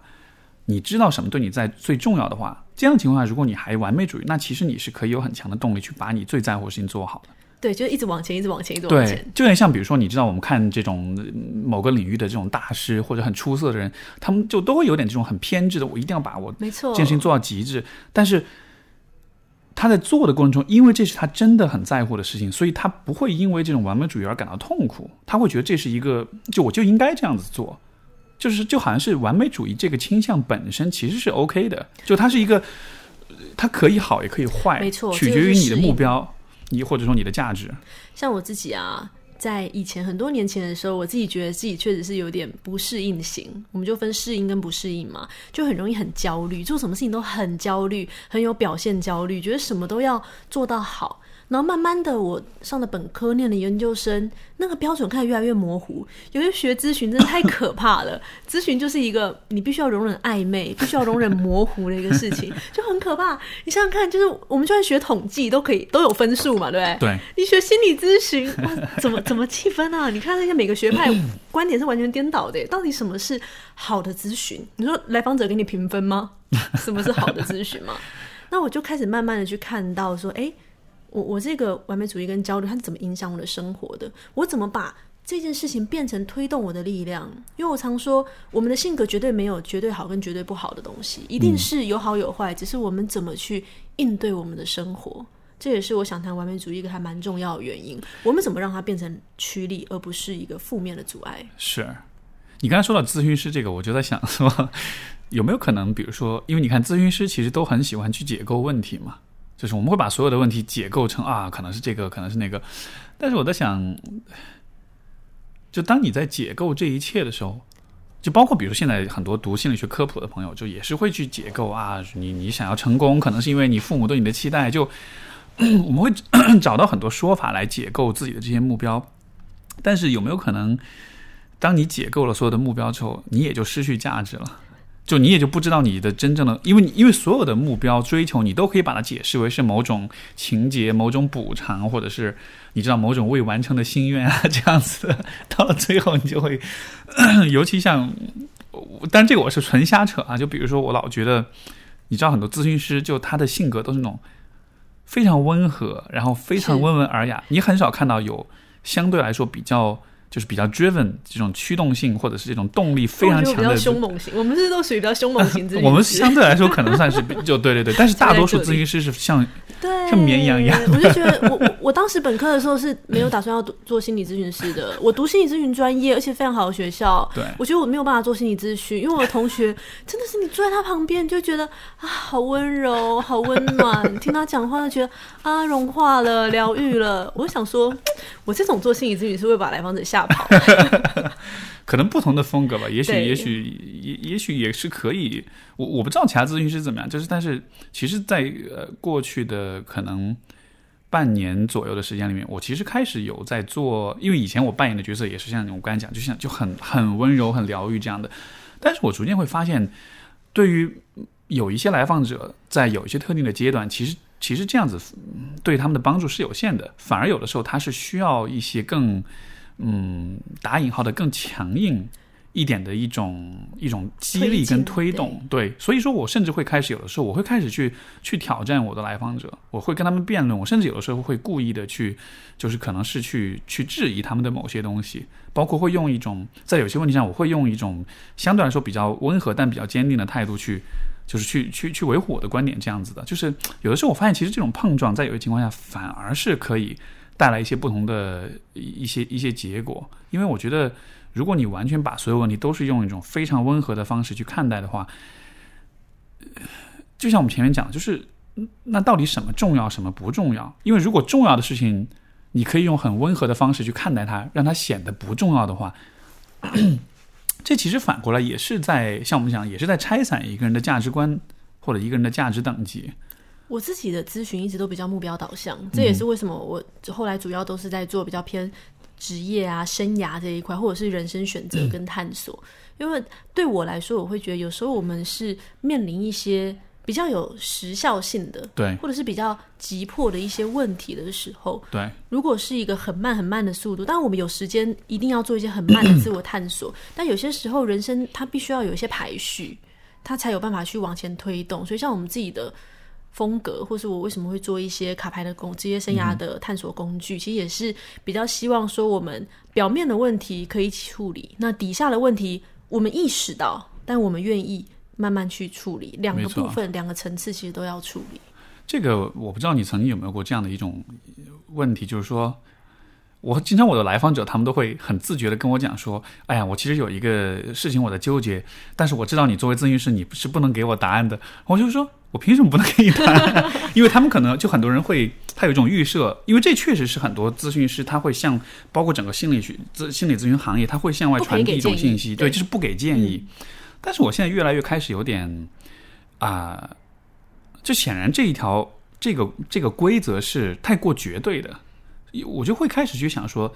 到底能不能给建议？是不是说所有情况下你都不可以给建议？我一直都觉得可以，诶，只是不会给很绝 对。我不会给一个建议，我会给在不同的选择上，我们可能可以怎么样做比较好。但是真正要怎么去做这个选择，我通常会导向行动。是，其实你不是现在立刻要决定，没错，而是你可以做一些什么。我的建议通常都不是说做一个选择的建议，而是说面对这个情况可能会有什么情况，那我们现在可以做些什么？导向行动之后，那个答案会浮现。没错，我觉得就是这个是取决于，比如说你不给建议，可能是因为你需要帮对方去搞清责任，对，就是他需要去自己去想把这个事儿想明白。这个思考过程我不能替代你，你需要自己去呃去理清楚。但是我觉得在有些情况之下，你就是没有那种视角，你就是没有那种角度，你就是需要我就是需要给你一个新的框架。呃，我前两天做一个咨询，然后就有一个很有意思的一件事情，就也可以跟大家分享，我觉得是一个很有意义的角度，就是呃，简单来说，就这个来访者就他很不喜欢去向别人求助。他总觉得我向别人求助是一件特别羞耻的事情，就 loser 这样。对对对，就就觉得是我麻烦别人了，然后就觉得说，就他的那种那种道德感很强，我怕别人怎么看他。倒不是怕别人看到，而是说他会觉得我这样不好，我明明可以自己处理好，我为什么要去依赖别人？就他会很批判、很道德批判他自己，觉得他自己不好。然后我就问他说：“我说，我说，我就问说，你的道德感是不是蛮强的？”他说：“对啊。”我说：“OK，那我可不可以给你一个新的角度？既然你的道德感这么强。”那么你有没有意识到，当你不去求助的时候，这其实是在给别人带来更创造更大的麻烦。立刻想到一些同事，就 是就是，当你在需要求助的时候，你不求助，那么在之后你的问题就会变得更失控。职场中很多这种现象，而这样子的话，最终你再还是需要别人来帮你，而那个时候别人的麻烦是更大的。就是如果你让别人早点介入，早点帮你的话。你的问题就不会失控，别人的麻烦也会更少。所以其实你不去求助反而是不道德的。所以如果你是个很有道德的人，道德感很强的人，你其实应该求助，这个才是最道德。他一听完就天哪，就完全颠，就是完全颠覆了他的那种 那种非常的有道理那种那种那种角度。但是但是就我的点就在于，你看像这样的一种视角，我觉得你必须得很明确的，就是把它提出来，是对吧？你说我不给你建议，他可能永远不会往这个方向去想的。就继续这样，就对啊，就继续这样下去了。所以，所以就对，这是我 最近一段时间有一直在嗯尝试搞明白的一个问题吧。这个在职场中，我做咨询的时候非常常见的，就像刚刚有 可能是有自己道德感啊，对。但我觉得更常见的一种现象是那种害怕被批评或害怕别人怎么看自己，就觉得哎，你怎么会问这种蠢问题？而你怎么连这个都不懂？或者是说觉得啊能力不足？对。在职场中，如果有一些来访者啊，或者是我的一些学员，其实不太敢跟领导讲很多事情，不敢讲出来，然后也不太敢求助，或是不太敢发问，连发问都不敢。你在发问之前，总是会担心，开始担心这些事情，其实也会造成一些可能后续更惨的结果，或是拖延。那这个跟我们刚才谈的完美主义，它其实也是有关，就是你对自己的一个形象，你会非常非常在意别人怎么看你。然后别人任何的一个回应，你都会往自己不好的方向去想。这在职场中我们会看到，尤其是那种嗯对自己的那种标准非常高的人就很常见。因为我们从小其实我们就很关心老师对我们的眼神，老师对我们的看法。我们都希望，哎，父母在父母眼里我们是好孩子，在老师眼里我们是好学生。到职场里面，我们会觉得希望自己是表现好的。你其实是有点在重复。曾经的那种是的，就好像是你和老师、你和权威之间的那种、那种、那种互动的习惯，就好像你是在复制粘贴这样一个习惯。你觉得你跟领导也应该是这样来互动的？其实是害怕失败跟犯错，所以当你在做这些事，就会犹豫不决，然后就像刚刚 Steve 讲，导致更严重的后果。对啊，这个其实是蛮严重的一个完美主义的一个成分。对你刚才讲这个，我在想，我又又又延伸出一点，就是说。我们其实有有没有可能就是，其实比如说年轻一代，我们其实是不太知道怎么去以恰当的方式和长辈和权威互动的，你懂我意思吗？就是就这个其实是，嗯，向上领导这个部分，没错。比如说你面对领导，你应该怎么跟他互动，对吧？他比你大，他比你权力更高，他比你更有威望，这样子的，然后。我们沿用的其实是学校里面的那一套逻辑，或者说是家庭里面那套逻辑。对，每次只要来访者说他跟领导怎么样怎么样怎么样，或不敢讲啊，就是不敢提。对，我都问他说：“那你以前跟老师的关系怎么样？”嗯，通常就一模一样，是吗？对，不敢讲。可是，在华人文化底下，教师他是有个权威的角色的，他是有权利去批判你、定义你好不好，或是要求你，你就是要怎么做什么，他是绝对的真理。对那是因为我们在训练的过程，我们必须要学会一些很重要的规则嘛。嗯例如说，你就是上讲话要举手，其实我们有些很重要的常规是需要这样建立。就是老师的那种权威，他的目的其实是给你提供一种啊、一种纠正性的反馈，就是我有这个对我有这个权威，我才可以告诉你事情的边界在哪里，你什么是可以做，什么是不可以做。就像家长的权威也是一样。但是变成很全面的。对对对对对，但是其实，比如说像领导，他其实不具有这样的权威，他他不他没他不能也也没必要，就是去告诉你所有事情的对错，就他的那个权威的性质其实是有点不一样的。是，而且其实一个领导，一个好的领导，他并也不希望这样所有事情都要我讲你才要做嘛。没，错，是的，这样反而会觉得很困扰。没错。所以就其实我我理解，就面对老师和父母，和比如说面对领导啊，或者是这种，我觉得其实应该是不同的一套这种互动的方法。对，但我们其实长期就是形成了这个概念，因为学生时期我们已经很习惯，我们就是不能反抗嘛，我们就是要听。那到了为什么到了职场中忽然要有自主意识了，忽然可以跟领导提我们的想法，这其实也不 make sense 啊。没错，就但是站在领导角度，其实他反而是希望你是有自己的思考跟判断。没错，如果什么事都要手把手教你，就成了像是一个保姆一样了，什么事都要来带你，这样的话其实就很烦人了。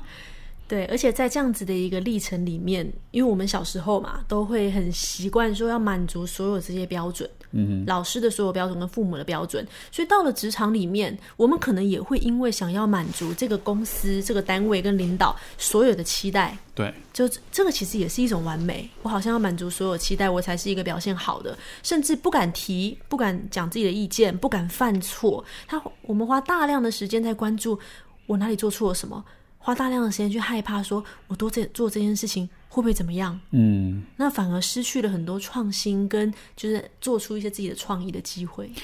你觉得有没有可能是这样的一个原因？就是说，我们想象中的领导对我们的期待是所有方面都要做得很完美，但是我在想，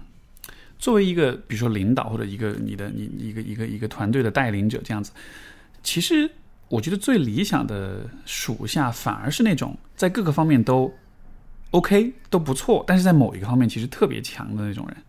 因为这样子的人你知道怎么用他，没错，因为我们在做团建的时候也常这样做。例如说，我做一个团体，我们常我在企业里面做一些团体团团建嘛。一个团队，我一定用一样是我们刚刚讲到的卡牌工具去看能力。每一个人的能力属性都是不一样。你擅长沟通，你擅长执行，你擅长归纳整理。对那每一个人，我们要学会怎么去用他们啊。没错，那你要知道你的优势在哪里，是不是说我每个能力都好。例如说，我很清楚我其实不太擅长写作，那我就讲课嘛，没错，我要做我擅长的事，而不是说以我自己为例啦，而不是每天纠结说啊，我怎么写作就没有 Steve 写的好，我就是一个不行的经营自己师，我要不要转行？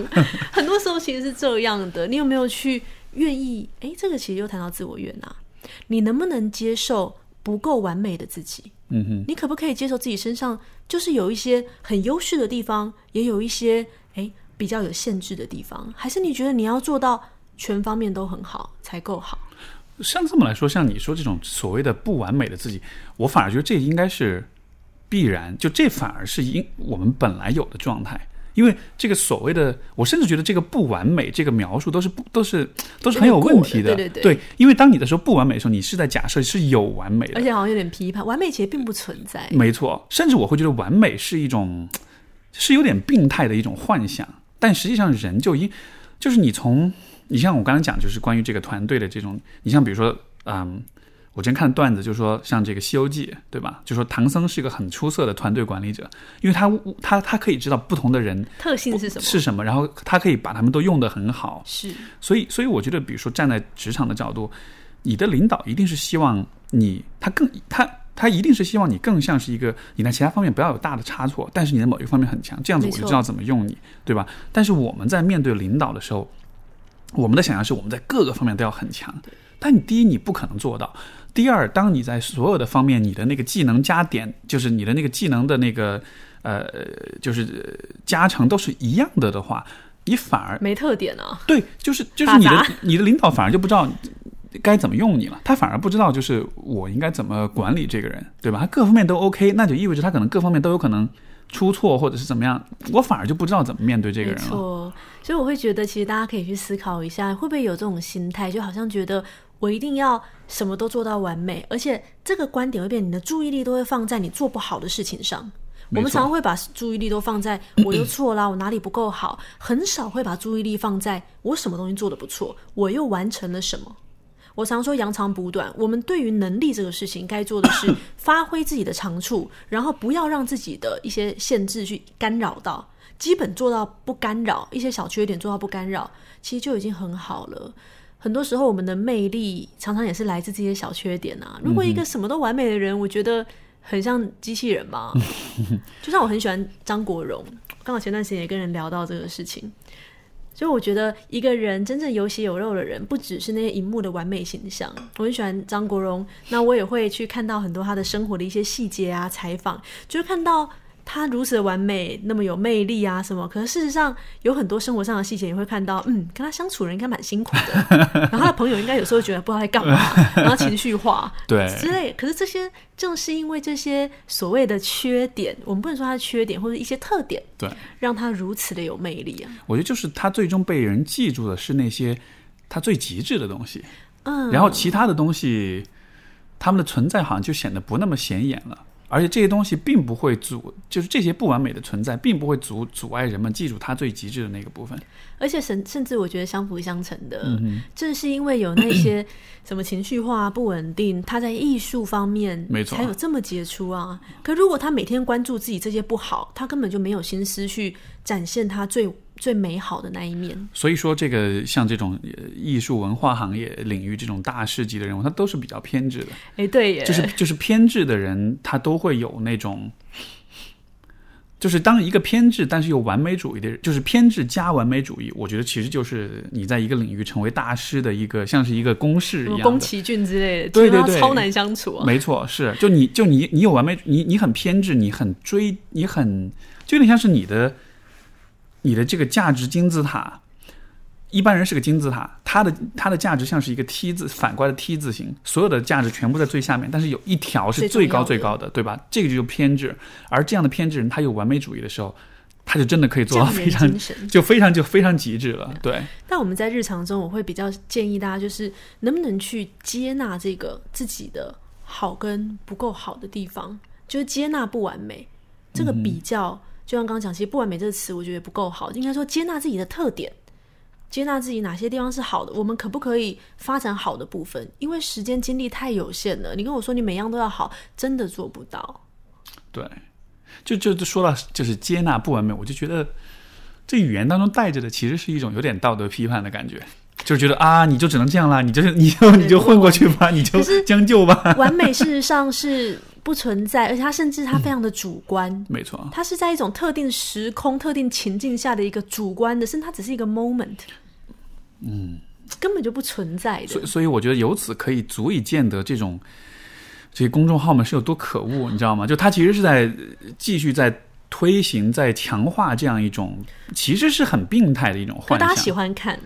因为我们都好想要成为那样的自己，好想要那么的完美。Listen to the song here in my heart, a melody I start but can't complete.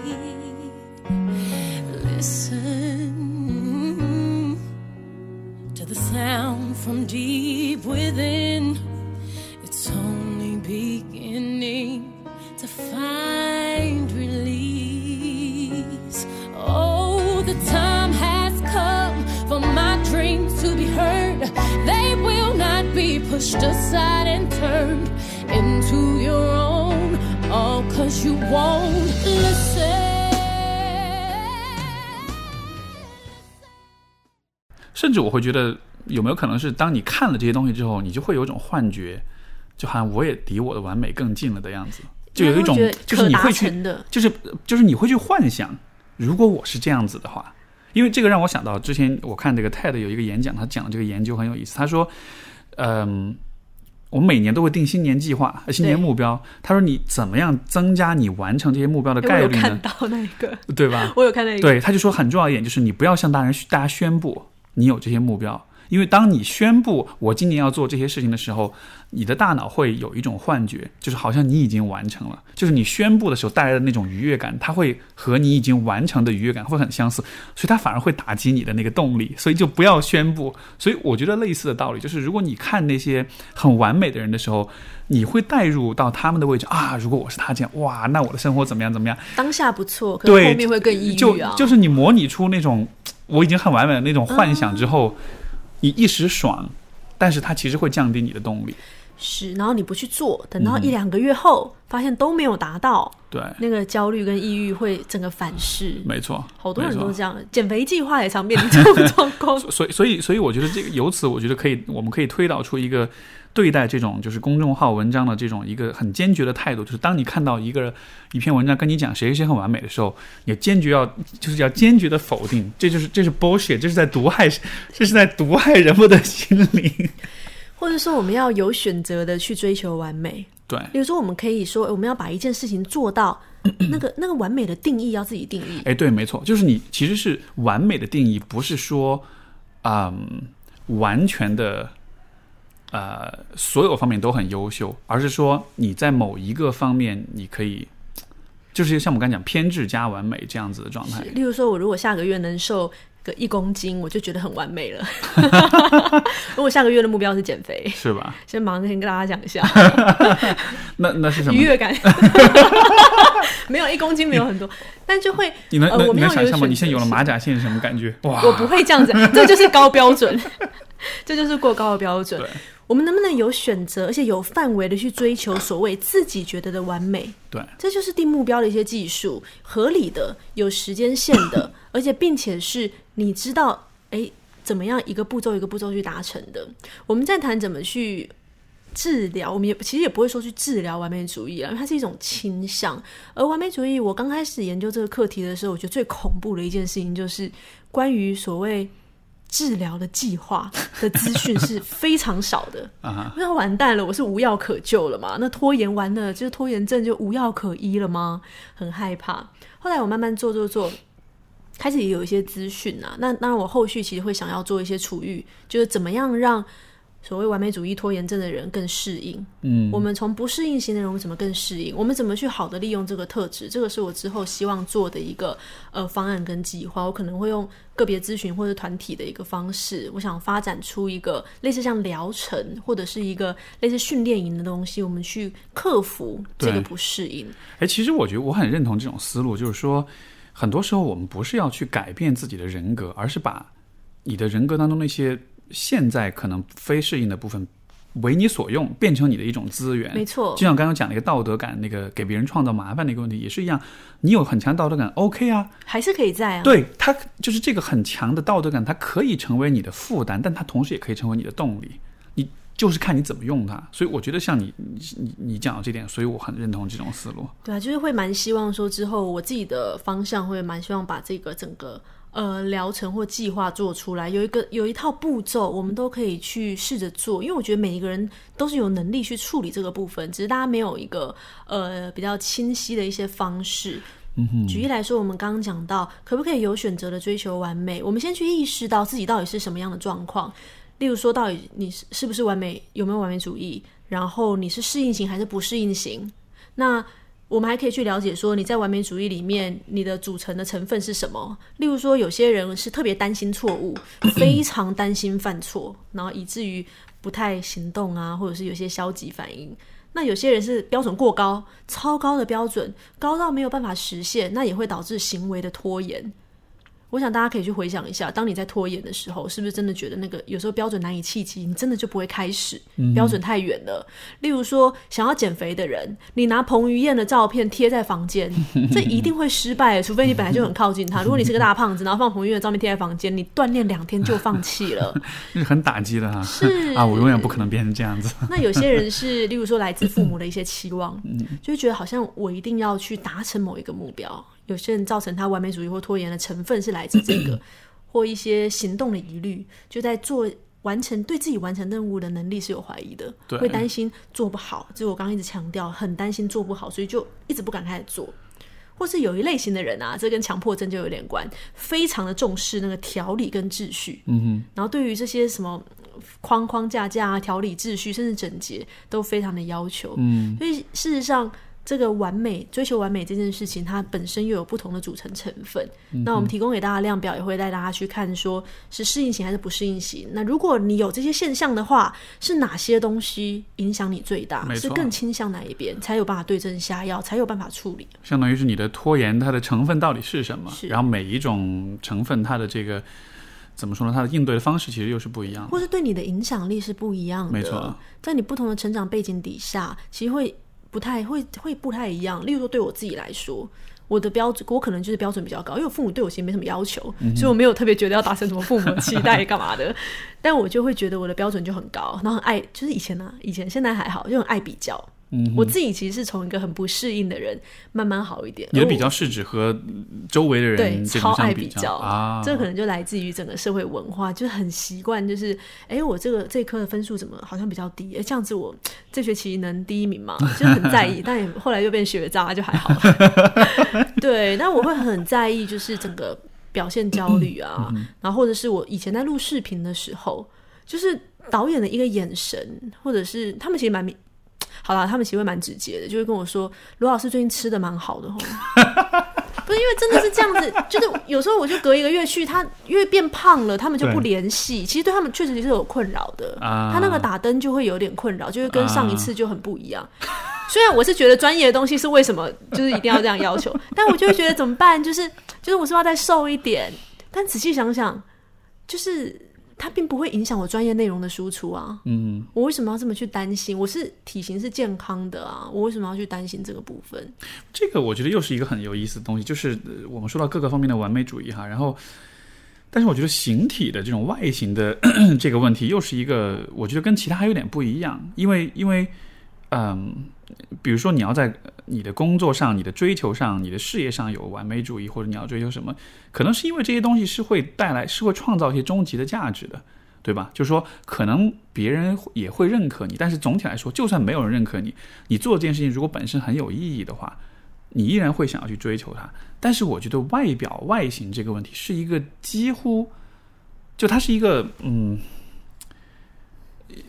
比如说大家要去减肥，要去练马甲线，要什么，这是一个纯粹是一个和别人看法有关的东西。因为你自己的身体，如果我不完全不看别人的看法，我觉得对于一个人来说，你的身体状况只要是健康就 OK。你其实不需要达到一个啊有很多肌肉或者是什么这种就是，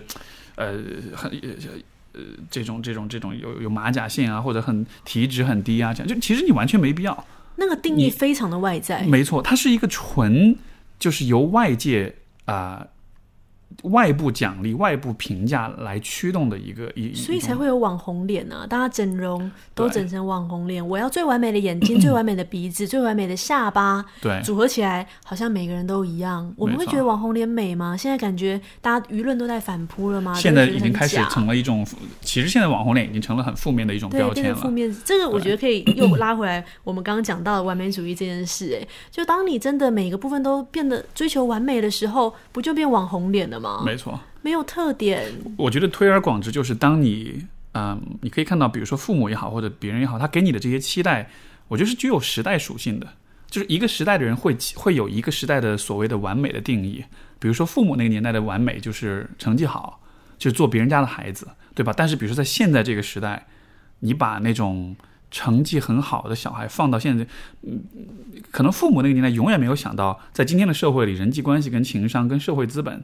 这些东西是很重要的，甚至可能是超过你的。就那个时代有它的局限，所以他所期的定义的完美，其实根本就不是这个世界的全貌。但是如果你在你你把那个世界那个时代的完美作为你的这种标准的话，你到今天你就落伍了。就像是当年你觉得网红脸很好，你整成那样子，到今天你会发现大家的审美已经才一年而已。很快啊，就很对你看现在像那个是之前是是 Zara 吧，就已经开始出那种素颜模特的那种，什么素颜雀斑啊？对没错，就已经就风向就完全不一样了。就差很多。我自己感触也蛮深的，因为有一些来访者会很想要整容，这又跟整容有关了嘛。整容像英国啊，有一些国家整容之前是要求要做心理咨询的，啊因为要去看说，OK，你现在到底是想要变得更好，还是觉得你不好，嗯，所以要让自己没那么不好。哦，这还 哇天哪！如果整整容之前要做咨询的话，心理咨询这行业就就火了，大家就有钱赚。超过某一个次数了，超过某个次数，因为超过某个次数的整容，事实上大家会看到，它已经不是说我要对让自己好还要更好了，而是他就是根深蒂固，他对自己就是不满意，那他整了也不会满意啊。之前有一个节目是那个就是知乎女神王诺诺跟另外一个那个整那个对话，那个对话那那个个，然后对我就看了一部分，就那个女生，因为因为王诺一直问她，就说你你你真的是为了变得更美，就她一直想要确认这一点。她说对啊，我就是要变得更美啊。但是我看的时候，我就确实觉得很，我很能理解，就是呃，她提出这个问题，就是你看着这个人，就她的外表来说，她的那个样子来说，我确实觉得就没有什么，呃。就真的是挺美的了，就是你已经可以算是女生当中就已经非常出挑的那种了。但是就她对自己的那种要求就是还不够，还要继续来。包括每她她她自己也讲，她每次去那个医生也要问她说你已经够漂亮了，你别再整了，还不行还要动。我就觉得哇，很多是这样子的。那这种其实我们就会谈到，那是他首先他标准也很高，然后那个高落差也很大，就他一直觉得不够。所以有时候我们生活中常常觉得自己不够好，对什么英语不够好啊，不够瘦啊，什么业务能力不够好啊。那这样子的一个状态，只会让当你真的进步了，你看不到自己的进步。就像刚刚讲，你变美了，你看不到自己变美，你只会看到自己的缺点跟还不够美的地方。没错追求是无止境，那内在的焦虑、恐慌跟抑郁，是，而且世界在往前走。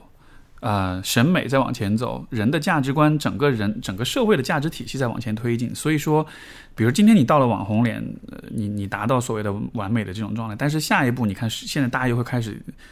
呃，有我我举个例子，比如说曾经女就是这个审美上来说，曾经胸大是很具有女性魅力的，呃一种特质，然后结果前几年开始又开始流行平胸，像很多品牌的模特就就是所谓比较有高级感。对吧什么胸罩都不穿的。对，啊，所以说就你你前两年，比如说你本来很平，你前两年你去隆个胸，发现自己很很性感，然后这两年发现啊，那怎么办？那就再把它取掉吗？然后过两年说不定就是就是呃审美也好，价值观也好，其实一直都在往前推进的。你在追求的过程中，当你到了这一步的时候，整个社会整个环境的那种审美，它可能又往前推，它又变了，你又得去追，结果就是你在不停的追一个一直在看到外在的东西，有没有回归到对自己来说？对你来说，什么是美？对你来说，什么是成功？对你来说，什么是好？那个标准能不能回到自己身上？对，我觉得那个标准其实就是在于你自己最在乎的东西是什么。因为就我觉得一个人能够找到自己就是自己最稀罕的、最在乎的东西，最。因为我最近翻译这个 Jordan Peterson 这个书，他讲很多是关于意义的追求。然后我觉得他有一句，他有一个观点，真的就是特别特别触动我。他就说，其实人活在世上是很痛苦的，我们要经历好多好多的痛苦、跟麻烦、跟困难，然后啊、伤痛、悲伤、意外，各种丧失、各种病痛，就人的生活真的好痛苦啊！哎，所以深有同感。对，所以就是说，所以人活着的一个很重要的目的，目的就是你需要找到一些意义，这些意义要强，就是这些你需要找到一些足够有意义的事情，来让你这个很痛苦的一生显得值得。而且是你自己的意义，没错，个人的。没错，这也是我们在做呃工作最重要。虽然是说我们在做 职业生涯、理清职业困惑，但事实上本质上我们是在谈到底什么是对你来说最重要的意义感。没错。所以曾经那个，呃。呃，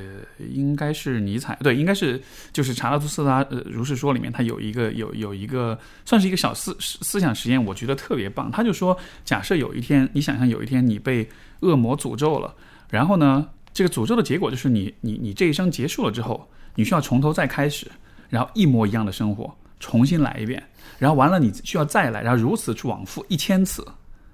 然后他说，如果是这样子的话。那你觉得什么样的生活是你可以重复一千次你都觉得 OK 的？哇，好挑战的问题哦。对啊，没有就但就是说，我的理解就是说，如果你的生活是它是有意义的，那么即使重复这一千次当中所有的这些糟心事，你都会觉得 OK。那这件事情就这你所找到这种意义，可能就是那种我觉得对于。对于你个人来说，就是最完美的了。是，对。哎，这个我倒是这个问题，我有个蛮类似的一个问一个想法啦。嗯、因为我其实是很怕坐飞机的人，到现在都是，就是我我有很大的就是坐飞机的恐惧，所以前两天看新闻是不是？对，就快要吓死了。而且现在在录音的这个当下哦，我刚从我刚下飞机，对，那我统计了一下，我二零一八年飞了七十五趟。我是一个非常害怕坐飞机的人，洪水法治疗对我没有用，我到现在还是一样害怕。那可是这件事情带给我一个很大的思考，就是每一次当我在坐飞机，只要一颠或起飞跟降落，我都觉得自己要死掉了，然后就开始。播放就最近的空难，就是最近你知道我最近压力又很大，很害怕。要看看是不是那个什么七三七。对对，我就今天上来还看了一下。就是哦 A 三三零，我今天还真的看一下，我平常都不会注意，就很害怕。那这给我一个反应，就是说，如果你知道你可能过一段时间就要死掉了，对就要呃消失了，那你会不会继续做着你现在做的事情？嗯没错，那这些搭飞，我对飞机的恐惧，事实上是逼迫我每一个礼拜想这个问题一两次。啊我，觉得这对我来说是一个好重要的事情。哎，蛮有意思的啊。对，那你看，一下我去年二零一八年一整年就想了七十五次这件事，哇，那现在人生应该很在很在正轨上对我就会一直想说，OK，那我做这些事情会不会后悔？我不做这件事会不会后悔？对，那现在在做的事情是，我就算知道我一阵子之后要死掉，我还是会继续做嘛？那我答案是 OK，我会继续做。我就觉得，嗯，那我要继续是这样，那我就不会去有一些无用社交啊，或者是一些莫名其妙的事情啊，我就会比较朝我自己的方向去追求。当然不是说我现在生活多完美，我现在生活有很多我非常的觉得不是很 OK，说什么生活方式之类的事情。可是整体而言，我会觉得，呃，这是我想要的，我正在朝我的目标前进。所以过程中的痛苦，我我知道那个痛苦是有意义的，因为正在朝我的目标前进。其实你讲这种，就是你看死亡这件事情啊，就我觉得它是有跟那个前面我们讲，就是你用卡牌去去去让人们去筛选、去选择，是非常类似的道理。就是在你不得不放弃几乎所有一切的时候，你总有那么一两件事情是你不能够放下的，对吧？而这些事情可能就是对于你来说，其实这又是回到说我们讲的那个，你是在澄清你的那个价值等级，你是在把你的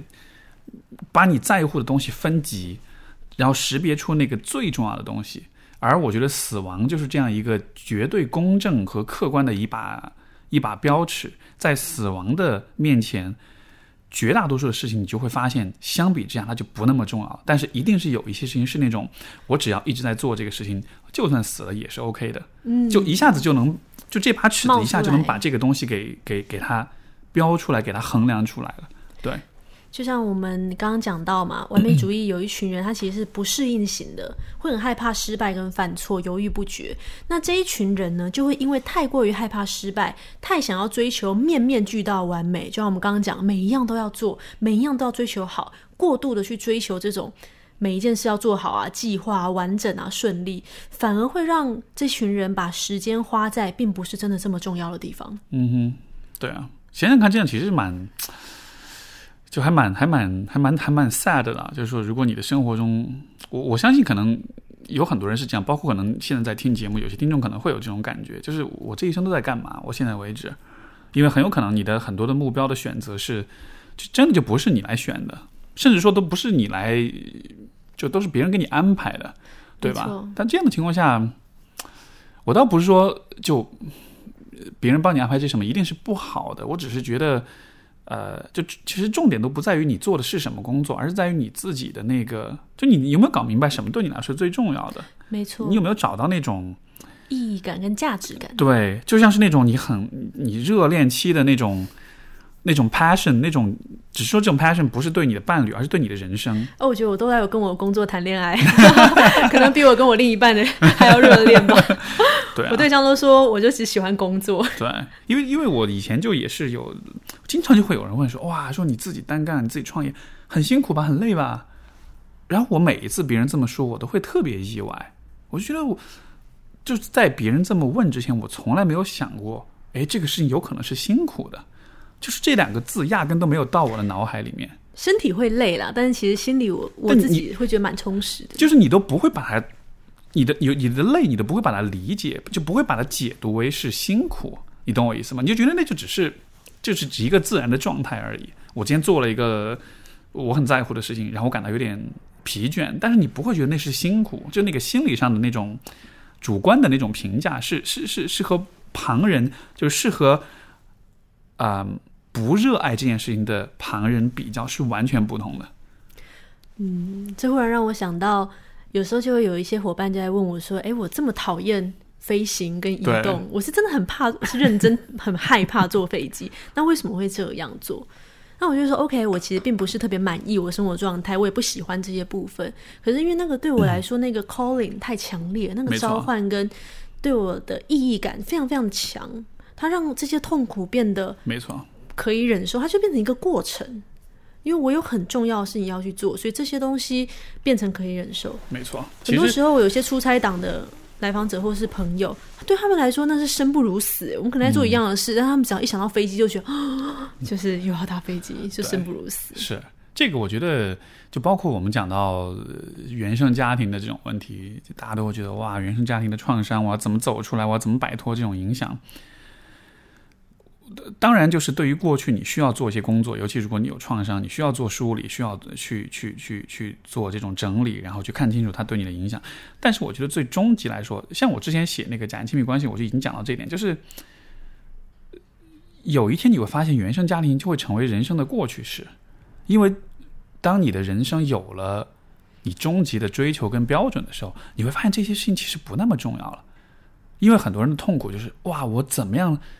过去的一切都是不可改变的，我怎么样才能够扭转，或者是扫清，或者是清除这种影响呢？事实就是你没法扭转完全没有办法。它发生就是发生了。对你，你能够选择的只是你愿意把这些问题放在你人生中的首要的位置，还就是那个说电视剧啊，都挺好，不觉得？啊啊对对那个那个对对名誉嘛，嗯对对对他不都挺完美的吗？如果如果我是一个职场小白，我看到这样的女前辈，会觉得哇哦，就是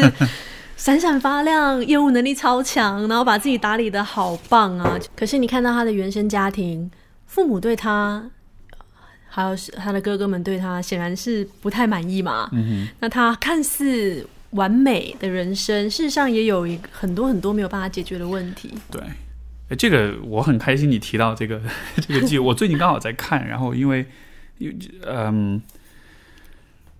首先我觉得这个剧非常有意思，因为它的我觉得它编剧非常好，因为它其实是把握到了很多家庭关系当中的细节。很接地气，包括之后那个那个 Michael 郑老师会会来上海，我我跟他录节目，我我打算这段时间先先先邀就是先邀请他去看一下，看完之后也从家庭治疗的角度分析，因为就是你在看的是我老板啊，啊，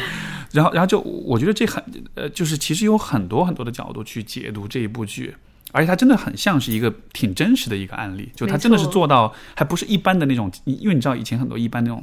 就是那种家庭情景剧，就是那个那个编剧。你明显感觉很多地方是不 make sense 的，但生活缺乏经验。对，但是这一部你明显可以感觉到，它真的是很写实的。而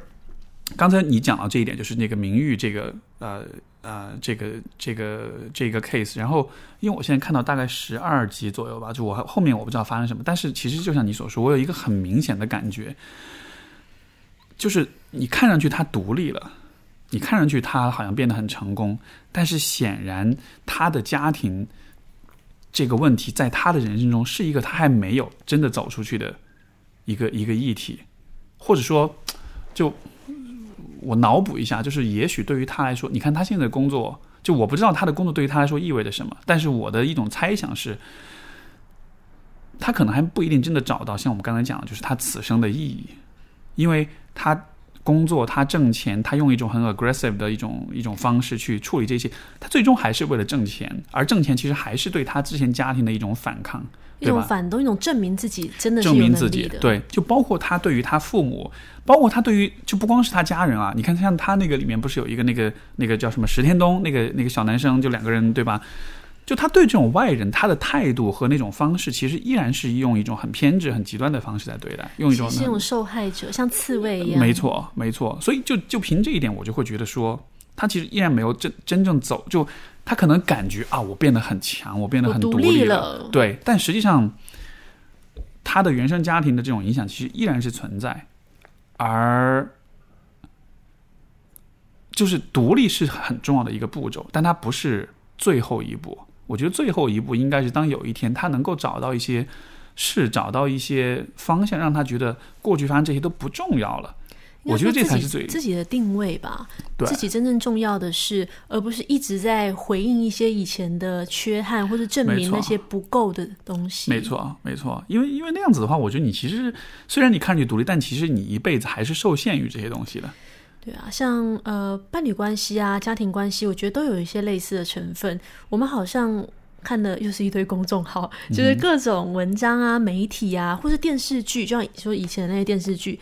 我们也要做到完美啊，家庭要和和美美啊，然后伴侣关系要多么的完美。例如说咪蒙，在她还没有离婚之前，你看她怎么写她老公的。我那时候我我都没有看看他他说什么了，能能转述一下吗？我 例如说，就是反正她老公什么都各种爱她啊，各种接送上下班啊，送礼物啊什么。然后之前我看另外一个公众号说什么要清空购物车才是爱的表现啊，我就就很多这一类的东西会让你看身边的另一半就觉得怎么看怎么不完美，你怎么没有像咪蒙老公一样这样对我呢？我明白。我们就有一种对人也有很大的完美主义。所以就是，其实当比如说这种公众号在描述某种完美的时候，它其实是在其实是在撒谎，它其实是在欺骗你，他是让你觉得这个世界应该是这样的，但是真理可能真相可能是这个世界应该是不完就不完美，应该是你本来的面貌，而且它应该是一个最合理的、最理所当然的一种结果，但是就然后我就觉得来访者都受这些影响很大。举例来说，有娃的妈妈，现在呃这个年三三十多岁，可能刚生娃的新手妈妈，就有职场女性。现在其实，在城市里面，大多的女性都是职场女性嘛。那职场女性一边要带娃，然后一边要工作，事实上是。坦白说是有有困难的，你并没有办法像你生娃之前把工作做得这么杰出，追求女强人，一边还可以把娃带的跟那些亲子专家说的一样好。没错可。是所有的人都会告诉你说：“哎，可以啊，谁谁谁就可以做得到。”然后看到这么多优秀的女性好像都做得到，事实上只是因为这些话语或者是这些视角没有呈现出每个人的不足，这些都是有排序的，是你没有办法同时做到最好。是，而且比如说现在也有另外一种影响，就是说大家都很强调哇，新时代女性要独立、要工作、要什么，但是确实有一些女性她就是想要做全职妈妈，她就是想要。呃，全心全意的照顾家庭，就这对他来说和另外一些女性去追求事业上的发展，我觉得那种感受可能是一样的。我觉得最怕是都想要的，呃，同时想做到最，真的很多。但是我你你觉得人们真的会有那种，就是就是当如果你真的把你的价值体系给理清了之后，你真的会什么都想要吗？你嗯，你所以我懂我意思吗就是我自己觉得这就是问题所在，因为我们都觉得一定要做到最好。那可不可以接受排序，或是你可不可以接受？我们就是没有办法，没有那么多的时间精力。这是我现在目前看到，由于是因为现在有二胎话题，所以很多的职场其实差不多中高管或者是一些刚生娃这样子的一个女性，是面临这样子的一个自我怀疑。而大多数人坦白说是觉得自己不够好，而不是觉得这个社会要求太高。嗯，是。所以当 比如说当这种面临二胎的问题，他可能就会想到说啊，我现在已经到这个职位了，我现在放弃这一切要去生孩子，这是不是意味着我之后之后就变成个 loser 或者怎么样的，嗯对吧？就就如果对于他来说，可能因为我完全不排除有些人对于他来说，他这一辈子的意义或者价值的分布，家庭就是占大头的。这样的情况下，他放弃自己的职业，因为这样你你这样放弃，你显然是会被很多人鄙视，对吧？你蠢吧？你你你你你怎么就就退出职场了？你就之前的积累怎么办？你要就独立啊？对，你要对，所以所以女人要有钱啊。对，所以我觉得从这个角度来说，我觉得任何一种，嗯，这个有可能扯到比如说身份政治啊这样的一些意识形态，就是说任何一种啊、把人不当个体看的价值观念，我觉得都是非常非常的有问题，甚至是非常危险的。不管是女权主义也好，还是这种很保守的、很传统的这种。呃，就是重男轻女的这种男权思想也好，其实都是很，就是都是很危险的，因为人都是不一样的。嗯，你不能用因为说你是女人，你就一定要怎么样，你就一定不能怎么样，因为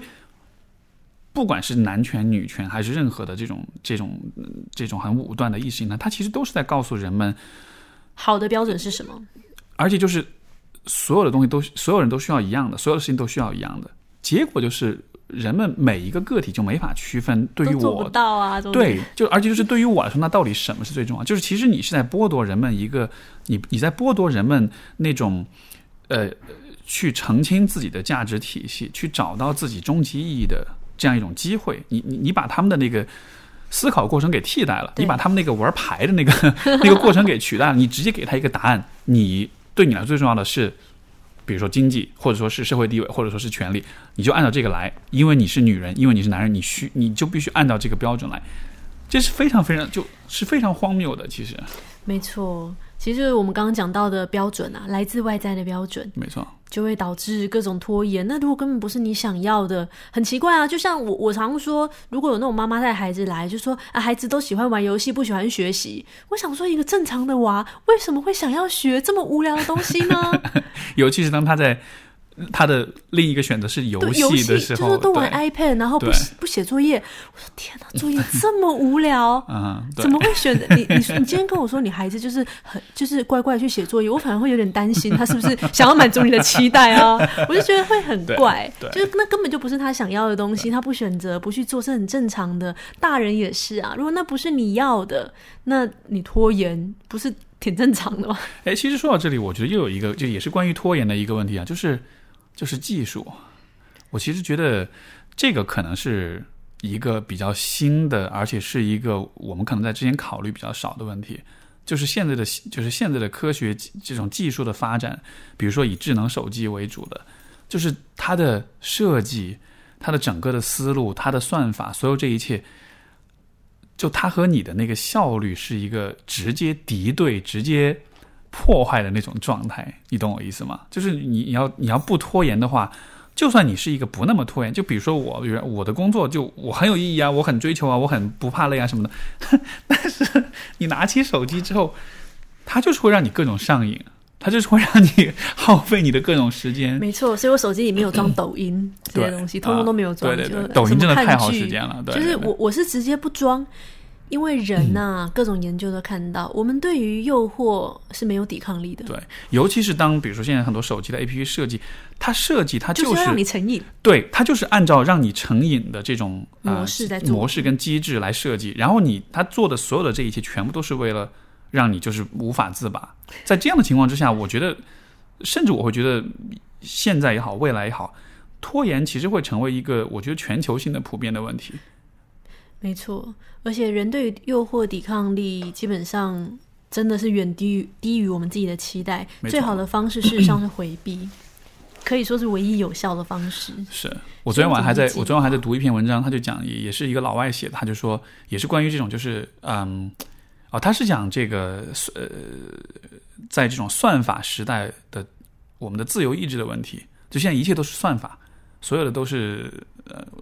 很多时候我们觉得我们是有自由意志的，我们以为我们做了很多选择，但实际上我们看到的选择其实全部都是通过算法推送给我们的。天啊，以后人工智能会不会统治人类啊？好害怕。这个、对，所以就就所所以我觉得回到拖延这个问题上，嗯，我觉得就就就是你所说，可能很多时候我们需要做的就是尽可能简化自己和技术和这种像是智能手机啊，像互联网，就是简化和这些东西之间的这种关系，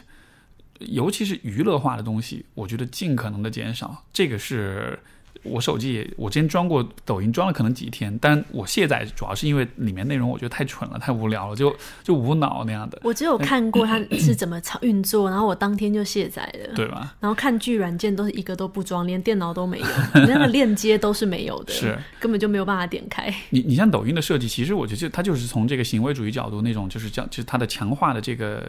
这个这个 schedule，就是说，因为你因为这个。行为主义讲这个呃，就是 positive reinforcement，就是讲这种行为的强化，就说就说强化方式最有效的方式是是嗯、应该是在一个不规律的频率之上给你那种反馈，给你奖励。就说我做一件事情得到一个结果，如果我每做一件事情都能得到一个结果的话，这不是最好，就是这这这样的呃奖励机制是不是最好的？因为这样的奖励太可以太容易预测了，所以我需要最好的最好的奖励方式是啊、呃，我让你的奖励会来，但它是会随机的来。比如说、呃，第一次你按一个按钮，它有一个奖励；你按了三次有第二个奖励；你按了八次有第三个奖励，就是它是一种随机的这种呃强化。抖音其实就是这样子啊，你你刷的每一个视频，你不一定刷到每一个视频都很好笑，但是你隔几个视频一定有一个很好笑的视频，或者有一个很有意思的视频。对吧就让你继续刷了。对你就会继续刷，因为你因为那个会刷到让你开心视频的这个频率，对，就这个是是随机的，但是这样子反而会加强人们的那种渴望，我要继续刷下去。好害怕，幸好没有其实就跟老虎机那个机制非常的类似，它会给你一点小奖励，但是它的那个奖励是很随机的，所以你就会不停的像那个中了毒的老鼠一样，那个实验室老鼠，你不停的按钮，你不停的按按钮，对，所以。所以，也许以后你做这种拖延这种，第一拿出手机卸载抖音，对啊，我会希望之后可以做一些更实操性的一些方法，例如说包含像处育计划啊、治疗方法，甚至是大家自己就可以做的一些方法，不是说一定要做什么咨询之类的。是所以后续我们也会希望可以就是邀请大家有兴趣的伙伴一起可以参与一些团体啊、一些项目这样，这是我们做呃后续会想要了解的。那当然想要处理包含像拖延啊或完美主义，第一件事情要先搞清楚自己到底是什么状况。例如说你的组成成分到底是什么，你到底是害怕出错还是？标准太高，还是诶受你到原受你的原生家庭影响？那这个我们都有量表，可以让大家去检测一下，到底核心的原因是什么？我们搞清楚。你这量表，如果现在大家想要去想要去接受测试的话，应有就连接直接附上就好啊。对而且我们刚刚都一直提到卡牌，我们就来抽奖吧，抽奖送大家好了，里面都有说明书，都可以使用啦。对这个这个卡牌，你现在是通过就是在线会有那种购买的平台或者什么？没有诶、因为卡牌我们是用来做训练啊、咨询，然后啊就觉得在线购买还要人力来处理这些事情有点麻烦，就因为也也也不赚钱啊什么，然后也没有也会造成很多麻烦啊我。跟你讲，今天节目上说了之后，之后就会很多人去问的。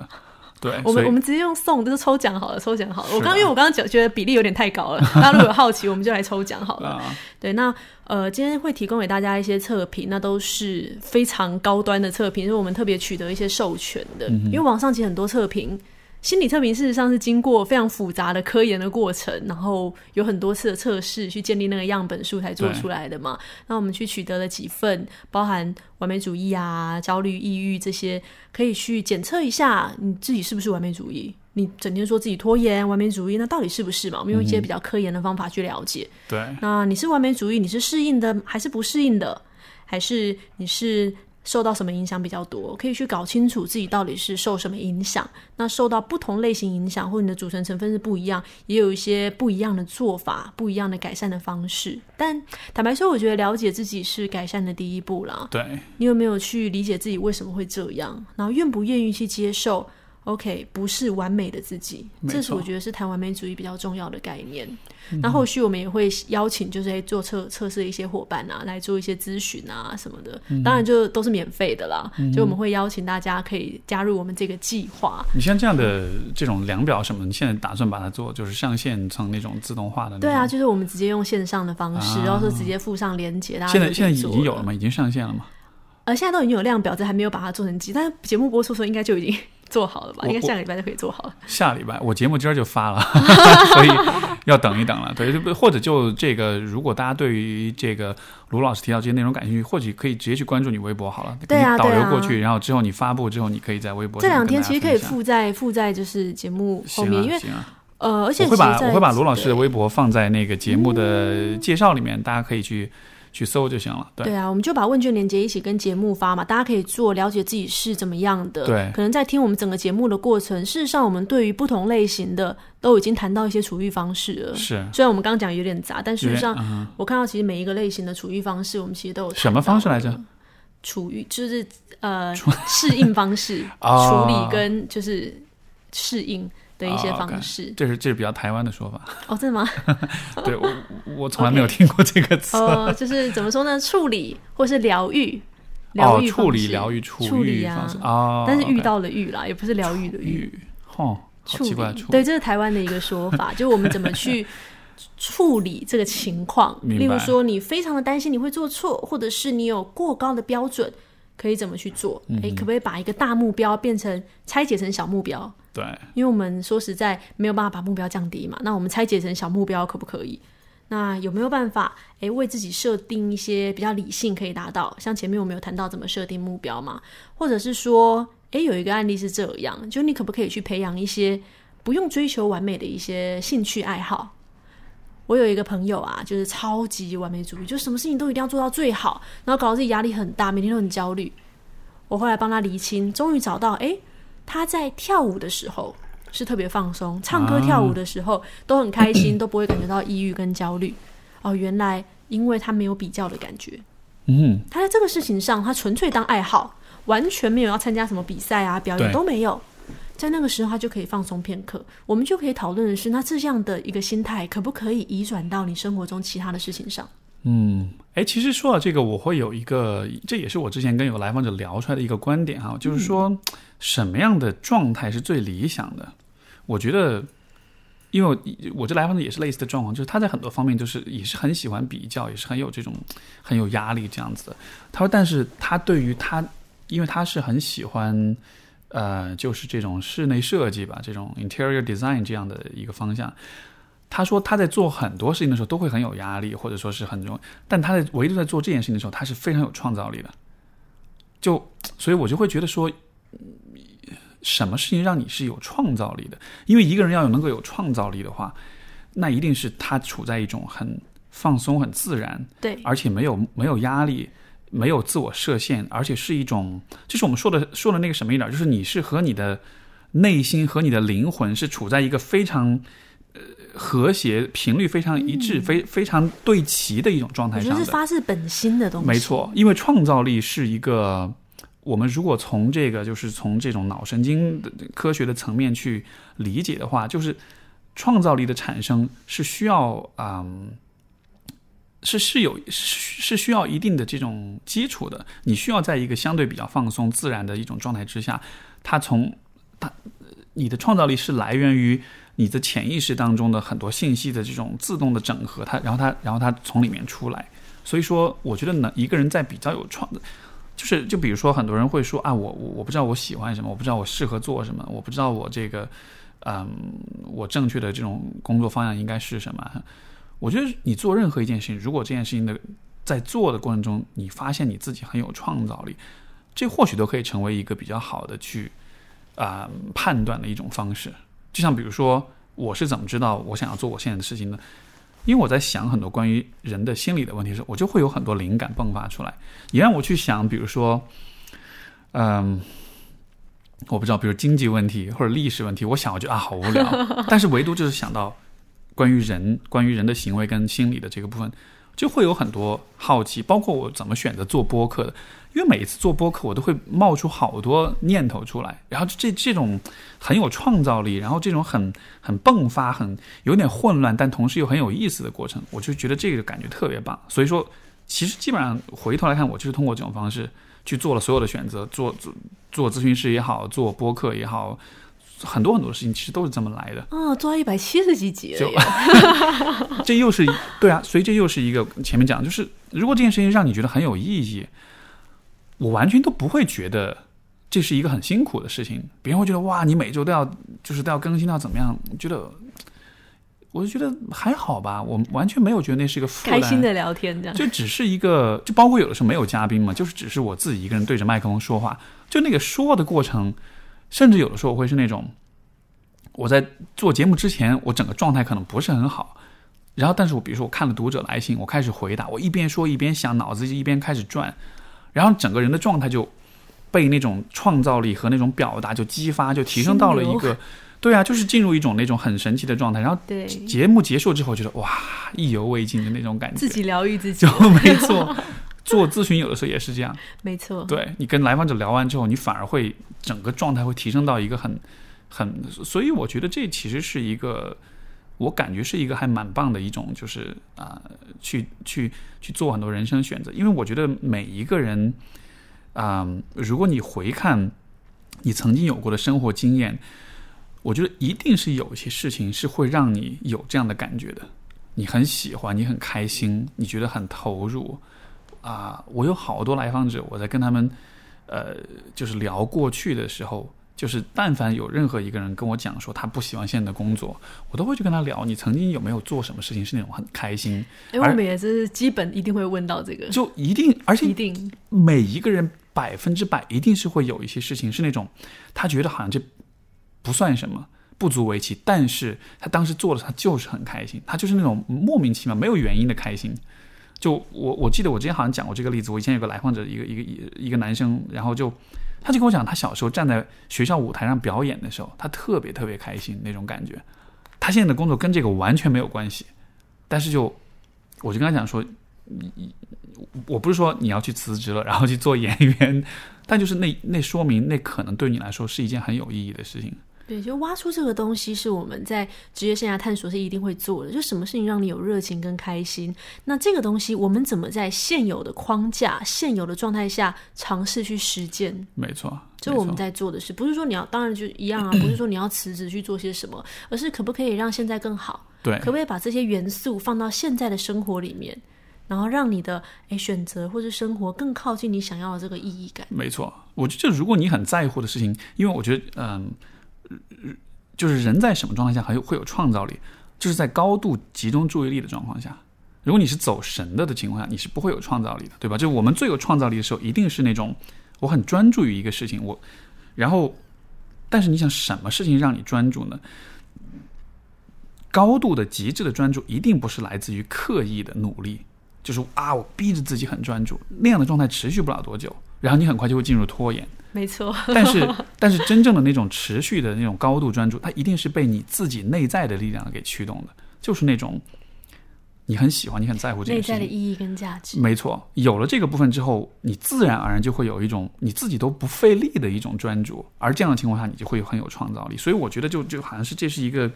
一步一步这样子的一个一个逻辑链在这里。所以说。也是为什么，当你找到这种让你极度专注，而且很有创造力、很投入的事情的时候，拖延也好，自我激励也好，这就不会成为特别大的问题了。什么要在什么追求完美啊，就是所有这些烦恼，我觉得就你懂我意思吗？真的就不会，就它可能会有，但它不会那么严重，它不会造成就是这种非适应性的这种影响。对，而且那种比较，就像我们前面在讲比较。我们会知道，我们会产生比较这个行为。例如说，我在那边比较啊，我文章写好烂啊什么，我就会知道，OK，我现在比较，嗯，好吧，我其他也还 OK 嘛，就会知道是发生什么事情了，然后我可以应对，然后这个情绪过去之后，就觉得，哎，还好嘛，我也做的还可以啊。我会更关注说，哎，我做到什么？我可以再多做什么更好的东西？不会一定要聚焦在 我什么东西做不好，文章就写这么烂啊啥之类的。而这是一个调试的过程，而且我相信每一个人都可以做到。因为我以前焦虑真的好严重，然后很就是超级完美主义，然后超级焦虑。经过这些年的调试，注意这些年，我觉得现在好多了。所以我也很希望我们可以把这些东西、一些方法，可以做一些，嗯，可以。可以试着做一些尝试，然后看有没有一些变成一些一些计划，可以帮助到大家。嗯，因为我在咨询中也看到好多人都为此所困，尤其是华人。对，我们什么时候可以把不完美这件事情，就是不要把它解释成 OK，一件事做不完美，就是我这个人能力不好，我这个人就是失败的。我们可不可以去阻断这个连接？没错，这个你刚刚讲这种跟人比较或者这样就是呃完美的问题。我我其实会有一个呃，我有一个角度，就是说，我好我我好像之前在节目里提到过，我不记得了，就是，就这是个比喻，就说人，你想象，比如说每一个人是一台极为精密跟复杂的机器，而这台机器是有一本说明书的，然后每一本说明书是不一样的，因为每一个人是独特的，然后当我们出生的时候。我们其实不知道这本说明书说了什么，而我们这一辈子要做的事情就是去搞明白这个说明书上它到底说了什么。就是你在不知道它写了什么的情况下，你要通过你自己的尝试跟探索，你去就是像是相当于是 reverse engineering，就是你要反向的推导出这个说明书可能写了什么。然后到了有一天，你就你你对自己足够了解的时候，你就会知道哦，原来我的说明书上是这样子写的。然后这个说明书是一个每一个人独有的一个版本。当你找，当你完全的反推出了这个内容的时候，我觉得其实就是对自己很了解的时候。在这样的情况下，你你自然而然就会知道你要怎么使用你这个人的你的身体也好，你的心灵也好，你的你的你的你的性格啊什么的。然后我觉得，可能当我们都达到那样一个状态的时候，我觉得拖延就应该理论上应该是不存在的。是啊，对，就比较不会有这些状况啦。对，当然，就像刚刚讲到，最核心事实上是了解自己，找到那个意义，以及，能不能去知道自己的假设是一台精密机器嘛，一定有特别好用跟没有那么擅长的地方嘛。对就像我们不同的果汁机功能，因为我看到旁边有台果汁机，功能事实上是不一样的啊。对对我们可不可以嗯，果汁机不可以用来，比如说切菜，或者是用来什么？对啊，你你应该用来做什么？你比较适合用来做什么？是你在什么情况下会坏掉？你在什么情况下它的呃功能会发挥的更好？就是其实都是有特定的要求、特定的条件的。我觉得就是推推导出或者是探索出这样的这种这这些条件。这样也就不存在什么比较啊，一定要完美，总不能找到一台机器，什么切菜啊，什么榨果汁都可以吧？没错，所以所以我觉得，也许作为一个收尾，我觉得给大家留下的一个很重要的点就是，嗯搞清楚你的说明书写了什没么。错，而且你的说明书就是独一无二的不存在什么比较或是完美或十项全能。你不会期待一台果汁机能切菜吗？没错，没错，太好了，这一期的标题有了，回头我就这么写了。对呀、那大家如果对自己对想要了解自己有兴趣，也欢迎大家可以做一些我们提供的这个经过授权的测评。那我们如果有兴趣的话，也可以留下一些资料，后续我们可以做一些访谈啊，或者是咨询啊，嗯都是后面的有一些规划。所以最后广告时间，你的微博是呃卢美文，然后 X，然后是什么？有点长啊，我有点记不住我。也记不住什么心理与职业生涯咨询太复杂了，你换一换行不行？你看我这口播都不好讲。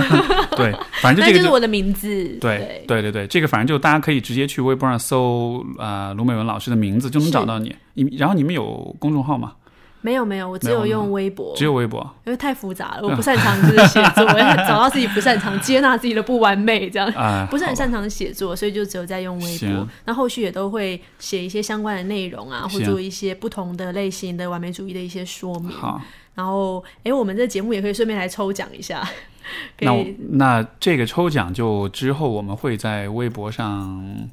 再进行吧，就以那个、好啊好啊好啊，对对对对。就可以抽奖一下，就是但是大家听到这个节目，有可能就已经过了抽，哎谁谁知道呢？也许会有，对都可以啊。那当然，我们的测评也会有抽奖的活动。好啊，就测评会有就抽奖免费咨询啊，或者是免费的职业生涯工具的一个抽奖的活动，所以非常欢迎大家来更多的了解自己。好的，好吧，那我们今天节目就到这儿，感谢好卢美文。谢谢，谢谢 Steve，谢谢大家。好，各位听众朋友们，我们下周再见，拜拜。